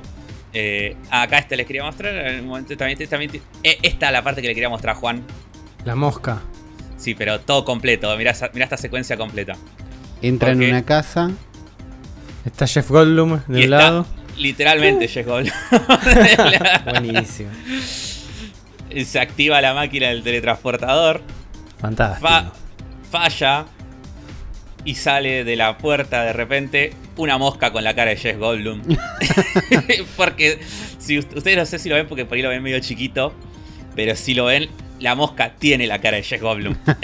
Como se nota que hubo una intención una intención. de verlo. Sí, sí, genial. sí. Genial. Es una genialidad. No, así que este juego es la verdad que realmente es muy bueno. Eh, se los recomiendo mucho. Para así que. Pues solamente es un juego que no jugar. Porque es un- una oscuridad bastante, bastante grande. Eh, así que bueno, este es el segundo juego. Pasamos al tercero. Eh, en el año 1992 salió una película llamada Bram Stoker's Drácula Sí, hasta ahí está. que adaptaba fielmente. Era la primera adaptación realmente fiel que se buscó hacer del libro de Drácula. Y que por eso lleva el nombre de Bram Stoker Drácula. Y que fue un quilombo de hacer porque había un quilombo de derechos ahí de- detrás. Y esta película dirigida por Francis Ford Coppola. Que seguramente eh, muchos habrán visto. Que es la película que tiene como protagonista a Keanu Reeves y a Winona Ryder. Y tiene también a, a Gary Oldman haciendo de Drácula. Eh, peliculón. Posta. Si no la vieron. ¿eh? Si no la Posta, vieron. sí. Si no la vieron, se las recomiendo muchísimo. Y hubo la intención en ese momento de hacer como un proyecto multimedia y sacar este sacar adaptaciones videojueguiles de esta película para absolutamente todo. Salieron juegos de Bram Stoker Drácula en ese momento para todas las consolas que se les ocurran. Eh, de hecho, hubo versiones en Mega Drive y Genesis, en Nintendo Entertainment System, en Super Nintendo, en Game Boy, en Master System, en Sega CD, en Game Gear, en MS2 y en Amiga. Vamos. Así que una cantidad estúpida de juegos, todos hechos por Psygnosis y, y por distintos estudios, y publicados por Psygnosis y hechos por distintos estudios internos que ellos tenían. Y el juego, la versión de NES, que es la que vamos a hablar más que nada eh, en este programa, es eh, básicamente un Castlevania. Es un Castlevania. eh, Donde somos Keanu Reeves. donde sos, donde sos Keanu Reeves, literalmente. donde sos el personaje de Keanu Reeves y te vas moviendo por el escenario en un juego de plataformas. eh, donde peleas contra distintos monstruos que van a ir apareciendo, revoleando cosas. Vas agarrando Ay. los cuadrados de Mario, eso es lo más raro. Eh, te iba a decir, es- ese cuadrado con un signo, ese No. cuadrado naranja con un signo de pregunta, yo lo conozco. No es canon, no es canon de Drácula ese. No es canon de Drácula. La peli la vi hace mucho, no sé, pero. No, no recuerdo a Keanu Reeves golpeando. golpeando cuadrados de Mario. Y la verdad que este es un juego eh, que va siguiendo como la historia de la película. Muy del, muy del palo de juegos basados en películas, viste, de esa época de los 90. Donde, bueno, o sea, no tiene nada que ver. pero los niveles son los lugares que van pasando en la película. Está bien. Por ¿Y ejemplo, ti- capítulo 1. ¿Tiene cinemáticas de la película? Tipo una imagen con Este, un la, textito. la, ver- la versión de NES, no. La versión de NES, eh, si no me equivoco, creo que no tiene. En ningún lado voy a avanzar. Pero hasta donde yo creo que sé que no tiene. Sí, la versión de Sega y la de Super Nintendo tienen como unas eh, cutscenes muy de imagen estática con texto. Imagen estática con texto, sí, sí, no, no, no estoy pidiendo más que eso. Sí, sí. La versión de NES, lamentablemente, no tiene. Está bien. Y la verdad que es un juego que. eh, no sé, yo busqué y dice, dice- hubo no sé qué revista que lo puso entre los 25 peores juegos de la historia. Bueno. Eh, acá le voy a decir cuál revista. Cálmense, Eh, el, Electronic. Eh, no, sí. Computer. No, ¿dónde está esto? Acá lo tengo. Acá está. Eh, según Flux Magazine. Claro, ¿quién te conoce? Según Flux Magazine, fue votado como uno de los 21 peores juegos de la historia. Y la verdad que yo lo jugué y no estaba tan mal. Claro, no. O sea, no te voy a decir que es un juegazo. Pero es mucho. O sea, jugué cosas en NES infinitamente peores que este juego. Me llama la Es- atención de que posta no parece un juego en NES. Es que es, es un juego del 92, es como re. Es como que Claro, el late re el NES. final de NES. Sí. Sí, sí, se ve de muy la bien. paleta de colores y todo eso se ve muy bien este juego. Sí, sí, se ve muy bien. La animación anim- de los. La animación está muy bien. eh, La animación de los controles fondos, como cómo va y viene por el escenario. Los controles están muy bien, digo, salta bien el personaje. eh, cuando revoleas cosas, las revolea bien. El placement de enemigos no es el típico placement de enemigos choto de un juego de NES que te salen cosas de todos lados y te, te matan, digo, es como. eh, está bien, digo, los ves de lejos, les podés pegar. Cosas que no pasan en todos los juegos de NES. Me, me copa que alguien, alguien en algún momento dijo, hagamos que John Harker sea el héroe de esta historia, cuando esa persona no tenía mucho contacto en realidad con la historia de Drácula posta, pero bueno, hicieron Pero lo que bueno. pudieron. el dentro igual de lo que es eh, estos, estos juegos de Drácula que salieron, la versión falopa es la versión de Sega CD. Y voy a hacer una excepción y, la tra- y la- se las tenía que mostrar, obviamente, porque la tienen que ver, porque es increíble. Porque también del 92, eh, la versión de, de Coso, de Sega CD. Y es Me vuelvo de, loco. Es Yo de ya, ya esta estoy época comprando. es de esta época nefasta de los videojuegos, cuando descubrieron el CD-ROM y automáticamente todo tenía que ser con full motion video y la técnica de escanear fotos reales del Mortal Kombat.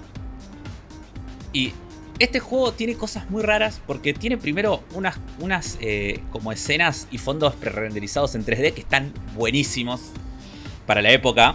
Pe- Es como que Primero, realmente sí, están- arranca con una un logo de Drácula en 3D y unas gotas de sangre que caen y se unen. Que ya te digo que las gotas de sangre que caen y se unen, les costó un huevo hacerlo y los felicito por eso. Ya sé que se volvieron locos haciendo estas gotas de sangre. Sí, sí. Y acá tenés, Uli, lo que vos querías. Escenas de la Ah, mirá. Acá Un tenés las- un em- ya es. Yo estaba esperando una imagen y un coso. Estos son escenas. No, esto, No, esto es un este es- montón. Esto es un es la- empeg.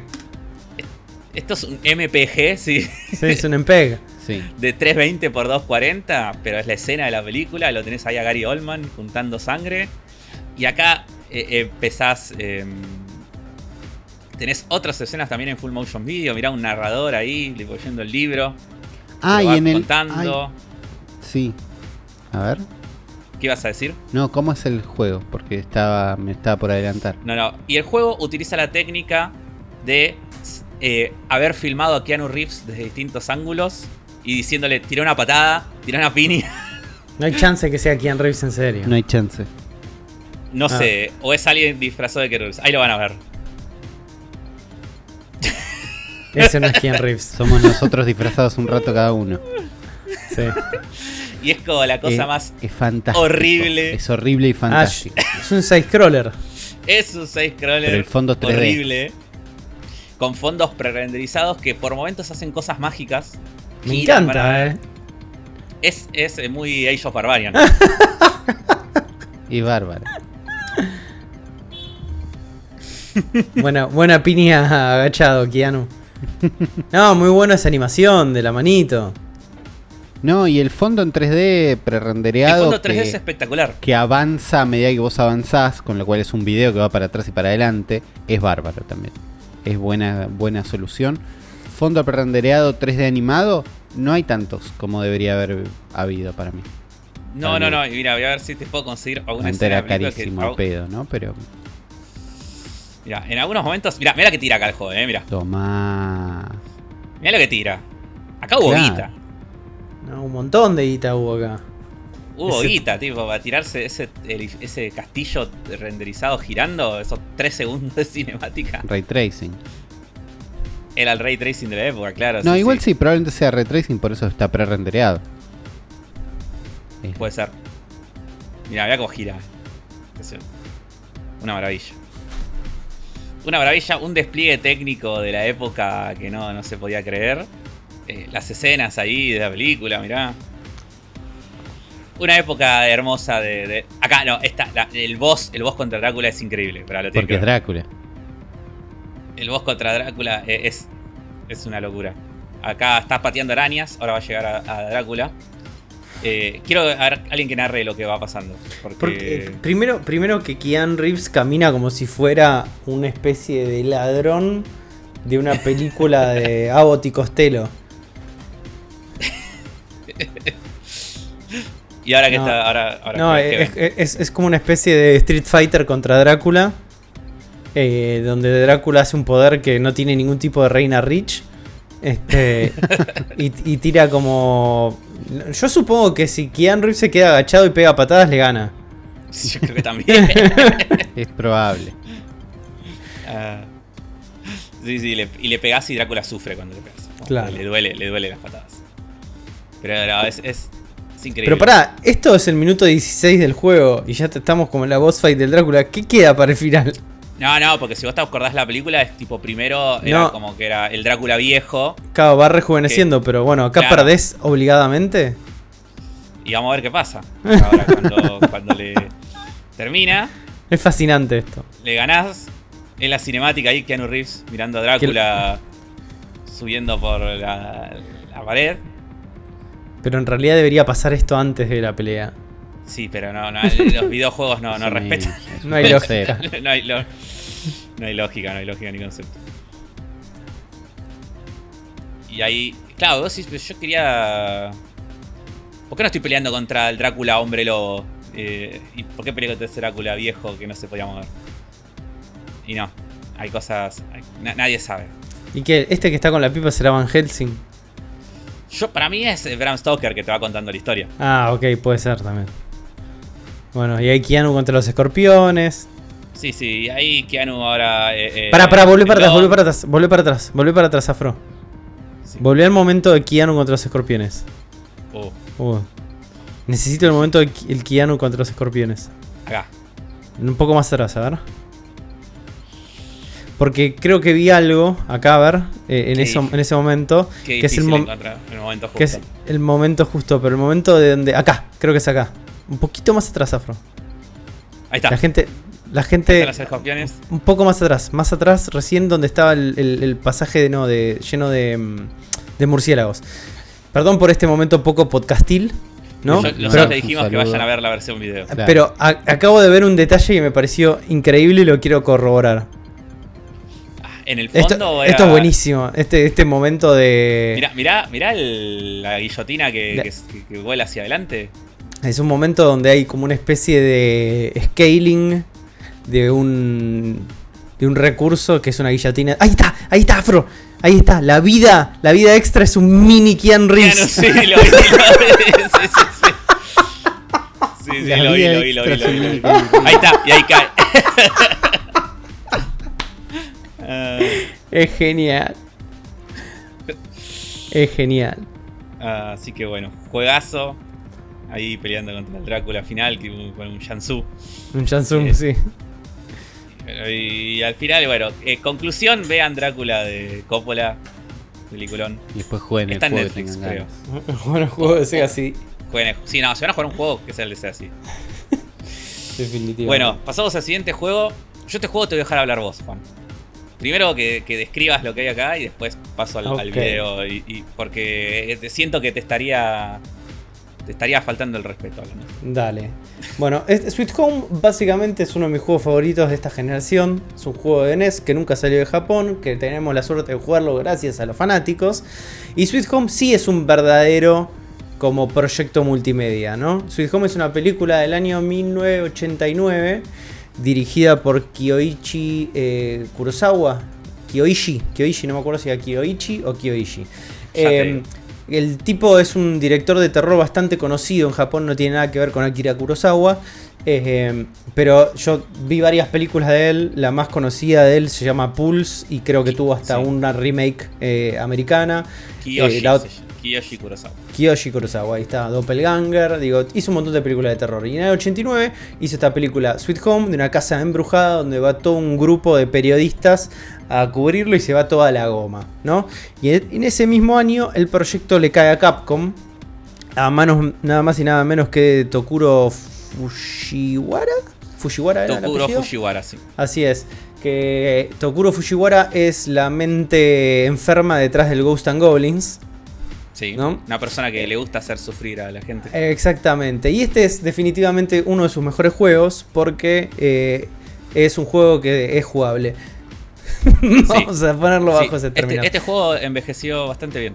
Exactamente. ¿Qué es este juego? Este juego es un RPG de exploración, donde nos ponen el papel de una party, donde tenemos distintos tipos de especialidades, un camarógrafo, una enfermera, eh, no me acuerdo qué, qué otros, qué otros había, Eh, pero hay- cada uno tiene una especialidad sí, distinta. Hay un pibe que tiene. Yo lo jugué, lo volví a jugar ahora para esto. Hay. O sea, los dos que tienen especialidades como de profesión son esos dos. Porque después. Hay un pibe que tiene un encendedor. Sí. Una piba que tiene una llave. Y un pibe con una aspiradora. Una Claro. ¿Cómo? ¿Por qué tiene una aspiradora? No lo No sé. pero Pero los mejores personajes de videojuegos tienen aspiradoras. Y, y te sirve la aspiradora, es muy Siempre, útil. Porque, sí. por ejemplo, acá en esta primera habitación que arrancás el juego, vos. Que me parece que esto, esto es de un nivel de level de game design eh, muy adelantado. Muy adelantado, totalmente. Eh, fuera de joda, porque en esta primera habitación vos empezás y tenés el camino bloqueado, no podés salir y la única forma de salir que tenés es aprender que con el menú podés cambiar de personaje, elegir al pibe de la aspiradora y aspirar los vidrios que no te dejan pasar, no te dejan salir de la habitación. Y es como, eso es un nivel de level design, la verdad que no se veía en la NES. Claro. Todo el, todo el diseño de este juego está alrededor de las especialidades de cada uno de los personajes y cómo vas a tener que ir resolviendo como unas especies de puzzles ambientales con las habilidades de cada uno y con un sistema de gestión donde tenés que podés llevar solamente un par de ellos a la vez, entonces tenés que ir alternando mientras los vas dejando en lugares seguros dentro de la casa, ¿no? Eh, el juego tiene como esta cosa de exploración de la mansión que iba a ser como relevado después en Resident Evil, no solo para la Sí. atmósfera, sino para todo lo que iban a ser los puzzles, ¿no? Porque en el juego tiene un montón de puzzles en relación a la historia de la mansión.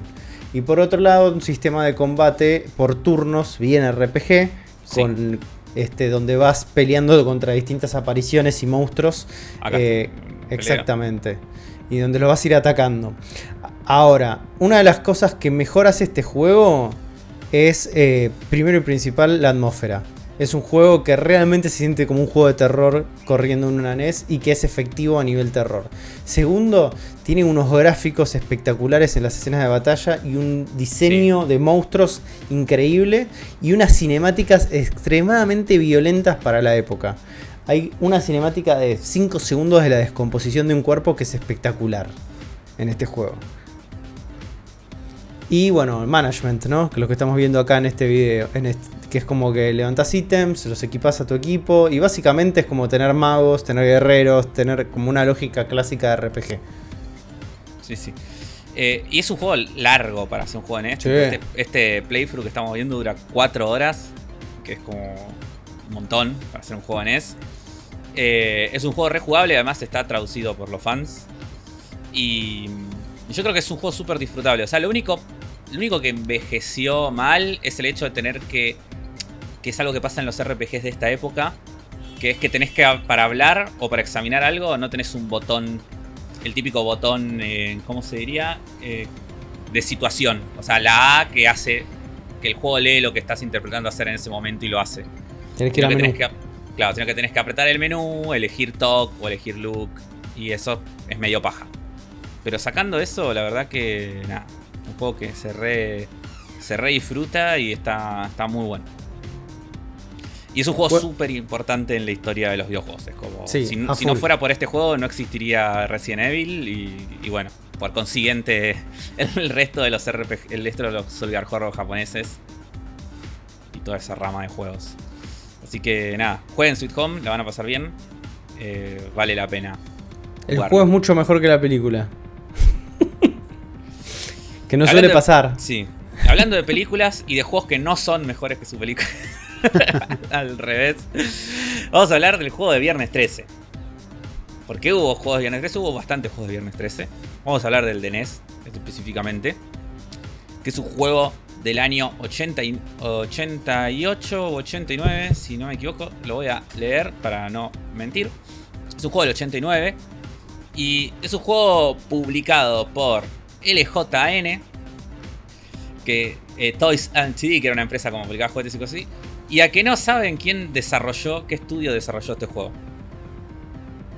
No se imaginarían nunca quién fue el estudio que desarrolló este juego. Voy a, voy a tirar esto, voy a tirar que fue eh, Atlus.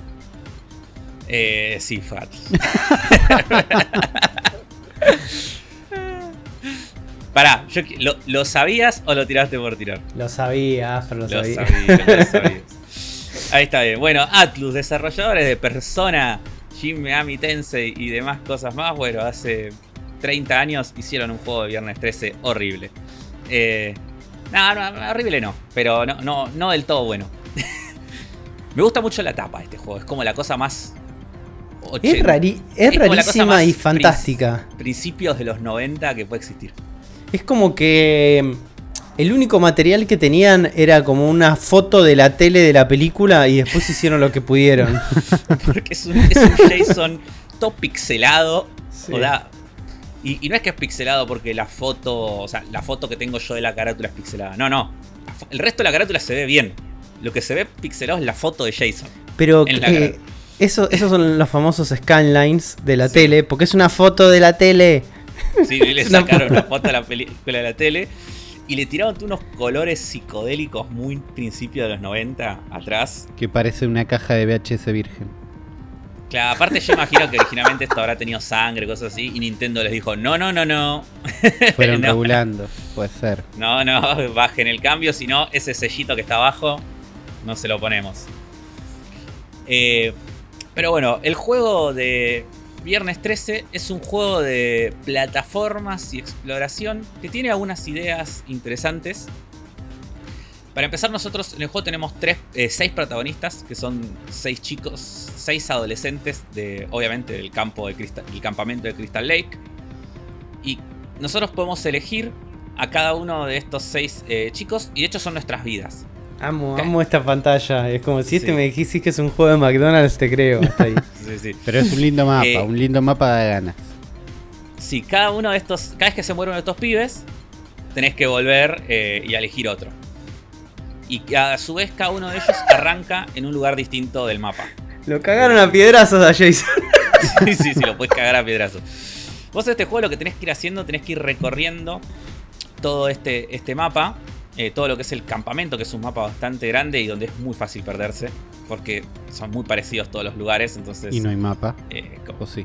Claro, yo imagino que obviamente si tienes este juego original debía venir con el manual, con el mapa ahí, ese mapa que vimos en la Claro, pantalla. si, si vos vas tenés ese mapa a Sí. mano, podés llegar a ubicarte. Claro, o tenés que ir dibujándolo en un- lado. Claro.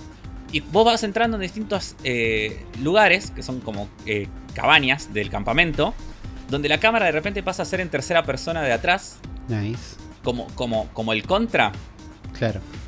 y vos podés moverte por estas, estas, estas casas, y acá podés encontrar distintos objetos, eh, notas que te van dando pistas. Eh, encontrás también eh, la- lo que son las chimeneas, que si las encendés, es un lugar donde una vez que la encendés significa que Jason no puede entrar ahí. ¿Te puede entrar a las casas? Sí, Uy. Y Jason, te enfrentás a él. Bueno, en este juego peleás contra zombies por algún motivo, salen de la Sí. tierra. Sí. Contra distintos bichos como murciélagos y eh, esc- escorpiones y demás monstruos comunes Sí. de videojuego. Entendible, sí. Y tenés dos formas de enfrentarte a Jason. Una es cuando estás explorando en los niveles de plataformas, de repente te aparece de la nada. Y, y te asusta porque te aparece y te decís, oh no, Jason, y no lo puedes matar, solamente puedes cagarlo a cascotazos porque revoleas piedras en este juego. Eh, y, y se va. Y si lo cagas bastante a cascotazos, se va. Y la otra es cuando te lo encontrás adentro de una de estas casas en, en donde la cámara se ve de atrás. Esto lo quería mostrar. Donde de repente jugás al punch out contra, contra Hermoso. Jason. Hermoso, totalmente inesperado. Sí, sí, tenés una boss fight donde tenés que vencer a Jason y básicamente es el punch out. O sea, tenés que revolearle cosas, Jason te va tirando piñas y puedes esquivarlas de izquierda o derecha. Eh, y lo mismo, no lo puedes matar a Jason, o sea, te dice que si le ganás, dice que huyó Claro. y que ganaste por ahora. Y bueno, eso básicamente es el juego. Tenés que. Es contrarreloj también. Porque cada, cada cierto tiempo. Vos a ver, ves que arriba dice Children 15. Sí. Y que tiene un puntito rojo al lado. Bueno, ese puntito rojo. De cada, bueno, ahora por ejemplo está titilando. Empieza a titilar. Y eso significa que Jason está por matar a alguien. ¿Es, Solo tenés que apurarte y encontrar es a. alguno, de encont- alguno de tus personajes lo que está por matar o no? ¿O es otro? Puede matar a cualquiera de los dos. Puede matar a los, a los nenes que tenés que rescatar o a, o a alguno de tus personajes. Y entonces a, vos ten- a ver, la, la cara esa triste que está ahí arriba es un. ¿Qué significa? ¿Son niños o son tus son, los personajes? tipi- son los tipitos que tenés vivos todavía. Está Ah, bien. son los como los este. em, Los campers. protagonistas. Ah, No, no son está los bien. campers, son Child- los- eh, Quedan 15 childrens o 6 Seis personajes. seis cam- eh, coordinadores. Coordinadores, ahí está, sí. Está Sí, bien. los- O sea, las caras, las caras tristes son los coordinadores. Está bien. claro, que están, están muy Ok. apropiados. Sí. Bueno, todo este juego es un laberinto, evidentemente. Es en un todo. juego de laberinto, sí, sí, sí, Sí. Es un laberinto donde tenés que moverte por todos niveles muy parecidos entre sí, recordando el camino, para encontrar y salvar a todos estos, estos nenes antes de que los mate Jason. Mirá, Ahí está, ahí lo salvo. Esos son los nenes. Ahí lo salvo. Sí, sí, Me dan más miedo los nenes que, que Jason. Claro, y ahí está Jason con el machete. Con el y machete. Lo, y lo, matías, lo matas tipo punch out. Ah, pero vos también estás con un machete. Claro, Tú estás revoleando machetes. o- Revoleando machetes, sí.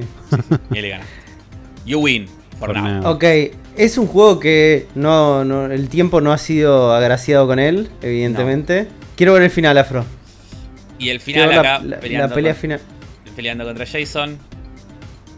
Le está revoleando unos, unos rastrillos. Eh, Sí, un tridente. Sí, sí. Y, y Jason está sacado tirando hachas. A una velocidad de enemigo de Ness enojado. Sí. Muy bueno. Muy- este, la Pero persona pará, que estamos viendo jugar igual es una experta en Viernes 13. Sí. Sí, pero eh, Mark está como en versión como Hyper, está Super Saiyan, la ropa es como medio que le, le brilla en este momento. Sí, porque ya llegó al final. Tiene un power up. Y ahí está. Tiene un po- Dice, you have finally managed to defeat Jason. But is he really dead? We're not telling. The end. No, no the end. End. End. Y es como que en realidad está medio escabio ese Jason. No es, Es que está, Jason está derrotado, está derrotado por el alcohol. Claro. Es no un Jason Es tipo de derrota, sí. Es un tipo de Mira, derrota. acá, por ejemplo, este boss está bueno, ¿verdad? que es la mamá de Jason. Tipo, es la, es la cabeza de la mamá de Jason. Ah, hay otros voces. Sí. ¿o no? ¿O Ay, es- no, no hay muchos, dos o tres. Uno Ahí. es la cabeza de la mamá de Jason, que cuando la matás te da el pullover de la mamá de Jason. Y, y te lo pones. Eso es lo que se, eso, Ah. claro, eso es lo que se puso que le que hizo brillar. El power up es el pullover de la mamá de Jason, man. Está. No tenían nada con qué laburar. No tenían nada con qué laburar. Tremendo, tremendo. Qué buena época donde hacías un juego con cualquier verdura. Sí, sí, amo, me encanta, yo extraño mucho los, los- las, las, vers- las adaptaciones de videojuegos de películas. Porque era esto, era, ¿cómo hacemos un juego con esto, boludo? Y era flashear. Me parece Sí. que acá había un nivel de creatividad muy grande. Sí. Eh, banco. y el último juego, también de otro monstruo muy famoso, porque si está el juego de Jason, tiene que estar el juego de Freddy. Y sí. Tiene que estar el juego de Freddy, también publicado por LJN.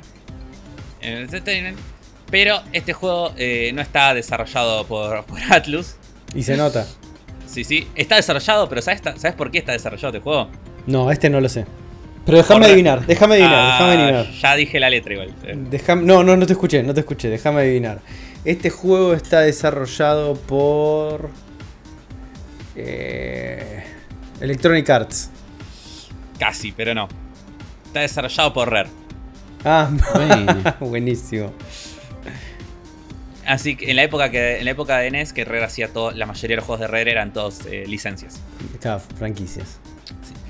Pero bueno, el juego de Pesadilla en la calle Elm también tiene una etapa bastante falopa. No tan falopa como la de Jason, pero bastante falopa. Pero se, no- se nota más que es una imagen promocional esta que, que la otra. Sí, esta no parece tanto una foto de la tele. Sí. Eh, hay un. Cuando vos arrancás el juego, hay un muy buen. Muy buen Freddy en 8 bits, en pixel art. Y después arrancás el juego que, de vuelta también, obviamente, es un juego de plataformas.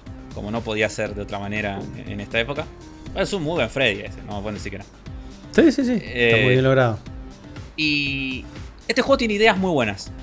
Y el juego este envejeció más o menos. O sea, es- es- lo pondría como en la misma categoría del, del juego de Drácula. No te digo que es espectacular. Es igual al de Jason. es, es parecido. Es parecido. Pero eh, es distinto. Primero que este no es un laberinto. Acá agarraron y dijeron, bueno, es la calle Elm. Así que todo el juego transcurre en la calle Elm.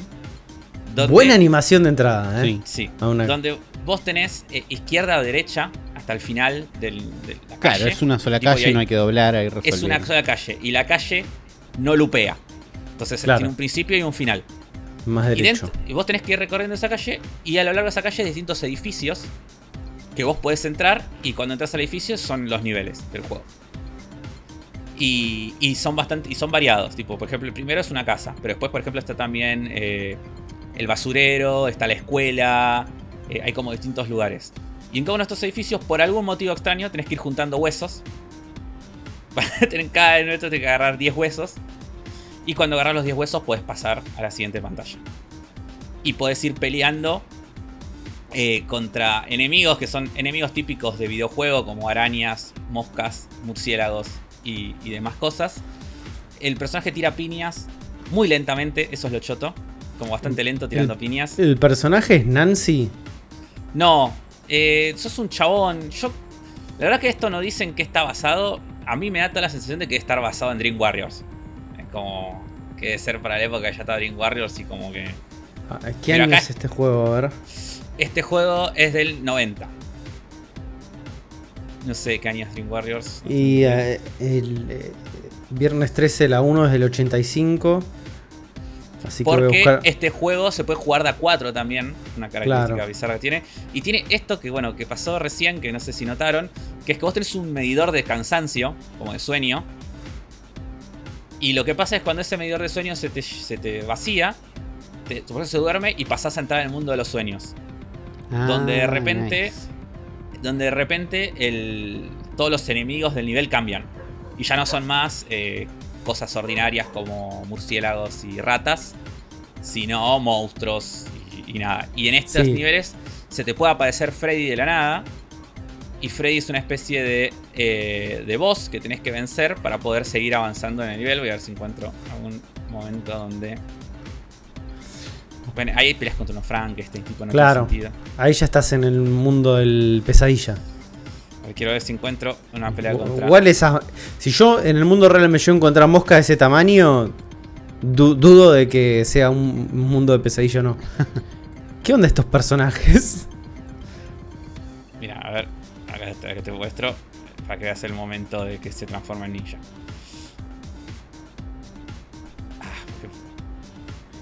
Se transforma en un angelito ahí. No, ahí se, ahí se murió. Ah, Eso es Y ahí cae y se transformó en el. pasó al, cayó al boss este y te transformas en ninja como cuando peleas contra este boss. Porque estás en el mundo de los sueños. Ah, claro. está bien. Y tenés poder sobre la persona que vas a ser. ¿Cuántos de los jefes en este juego son manos? Muchos. Muchos. Muchos, muchos. Que si encuentro la pelea con Freddy y en este gameplay no estoy encontrando porque este chabón es un experto jugador de Nightmare on Elm Street, entonces pasa los niveles demasiado rápido. Pero si vos. Mira, acá estás en un nivel de Ghosts and Goblins. Básicamente. Eh, Igual al final no, haber, no hay una pelea con Freddy. Debe haber. Eh, pero quiero ver, quiero, yo quiero ver el fray que te aparece cuando estás en el nivel si no haces el nivel lo suficientemente rápido. Qué bueno, claramente no lo voy a encontrar. Así que. No, no encuentro ningún tipo de explicación de quién es el personaje. Así que. no, no es nadie. Para mí es Nancy, ¿eh? Y ¿Qué la final, querés es que esta, la final es esta mano y esta cabeza. No, ves, Malísimo. siguen siendo manos. No, son todas manos, Afro. Nos trajiste un, un juego de manos. Pero peleas contra Freddy cuando te atrapa y este gameplay no lo tiene. Las manos de. Elm Street. Lamentablemente no estoy encontrando eh, una, en este video una pelea O sea, contra. y- Ahí está. Ahí, ahí está, Ahí ahí está, está, ahí ahí está, está, Freddy. ahí Pero, está, está. pero Ok, bueno, hay manos también. Te- Pero hay manos. Hay Bueno, manos y Freddy. Pero estaba Freddy, tenía, Bueno, pero tenía un sombrero. Lo que pasa en este juego es que si vos no, no, encon- no pasas el nivel lo suficientemente rápido, ahí está, te dice Freddy's coming. Ok, Y te manda un boss fight donde tenés que pelear contra Freddy. ok. O sea, si jugás bien, te perdés la mejor parte. Claro, si te perdés bien, si jugás bien, no ves a Freddy, que es para lo que compraste el juego.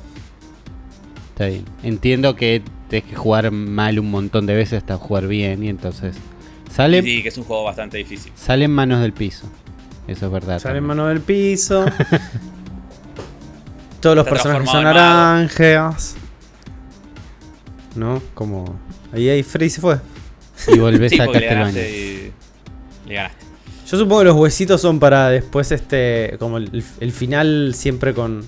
Era como deshacerse de los restos de Freddy. Ah, puede ser que sean En todas las restos de Freddy, películas, los así que deben ser los restos de Freddy. Pueden ser que sean los restos de Freddy. Eh, me gusta esa teoría. Ahí está, sí, Ahí tenés está. razón. Tenés razón. Tira los huesos a una. ¿Cómo se Una incineradora. Y finalmente eh, el fuego purifica la maldad de Freddy. Ahí está bien, le encontraste, le- tenías razón. Listo, mira. Ninguna mano más. Bárbaro. Todos los huesitos que tenía. sí. 800. Ah, mirá, termina con un cliffhanger igual que el de, el de Jason.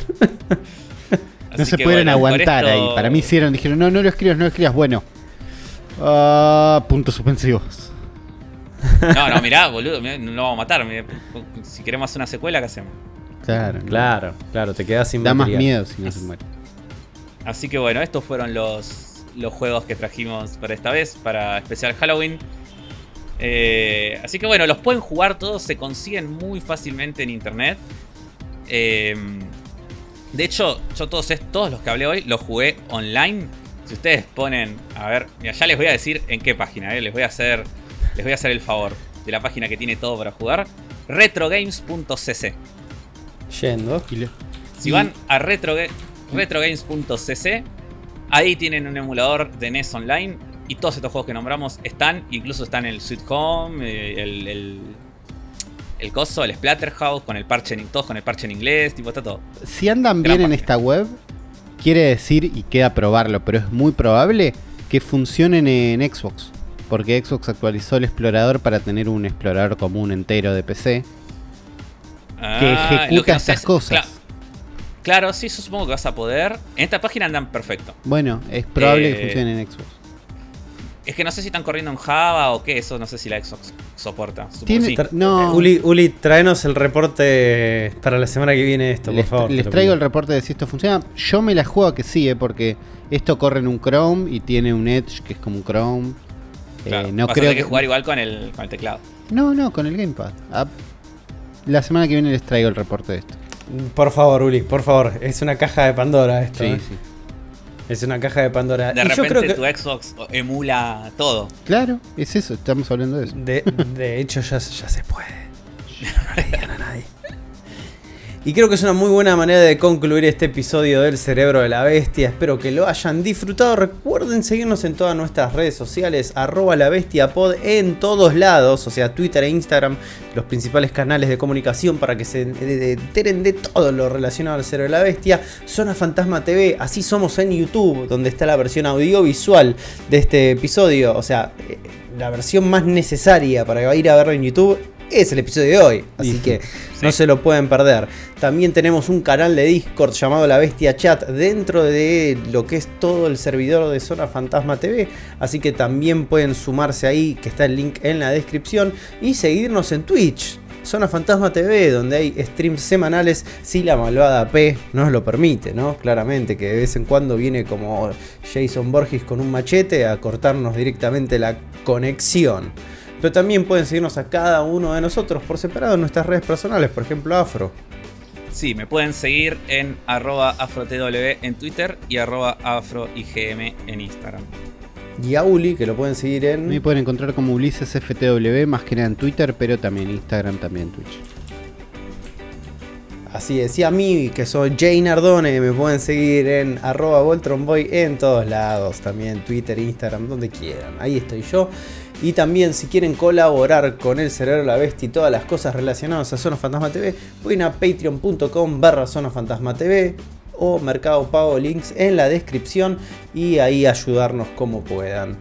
Espero que hayan disfrutado este episodio. El próximo lo van a disfrutar también. No sé si tanto como este, porque en este hubo mucho material audiovisual y que eso es como que a veces la gente yo siento que lo disfruta más.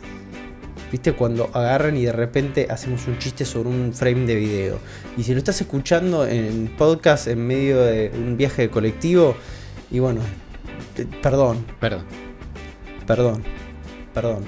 Este, Uli, ¿a quién le quieres dedicar este programa? Este programa se lo voy a dedicar a las personas que jugaron cualquiera de los juegos que nombramos hoy, que hoy fueron un montón. Así que los que jugaron cualquiera de estos juegos en el mes de octubre, en el mes de octubre, en la plataforma que sea, este programa es para ustedes. Eh, Así es, así es. Y un abrazo a todos los que están jugando en este momento Tekken 3 en Retro Games CC. un abrazo. a Está, está, sí, sí, Retro Games CC está todo, eh, está todo lo que PlayStation, eh, Atari, lo que Ya voy prendiendo la Una- Xbox.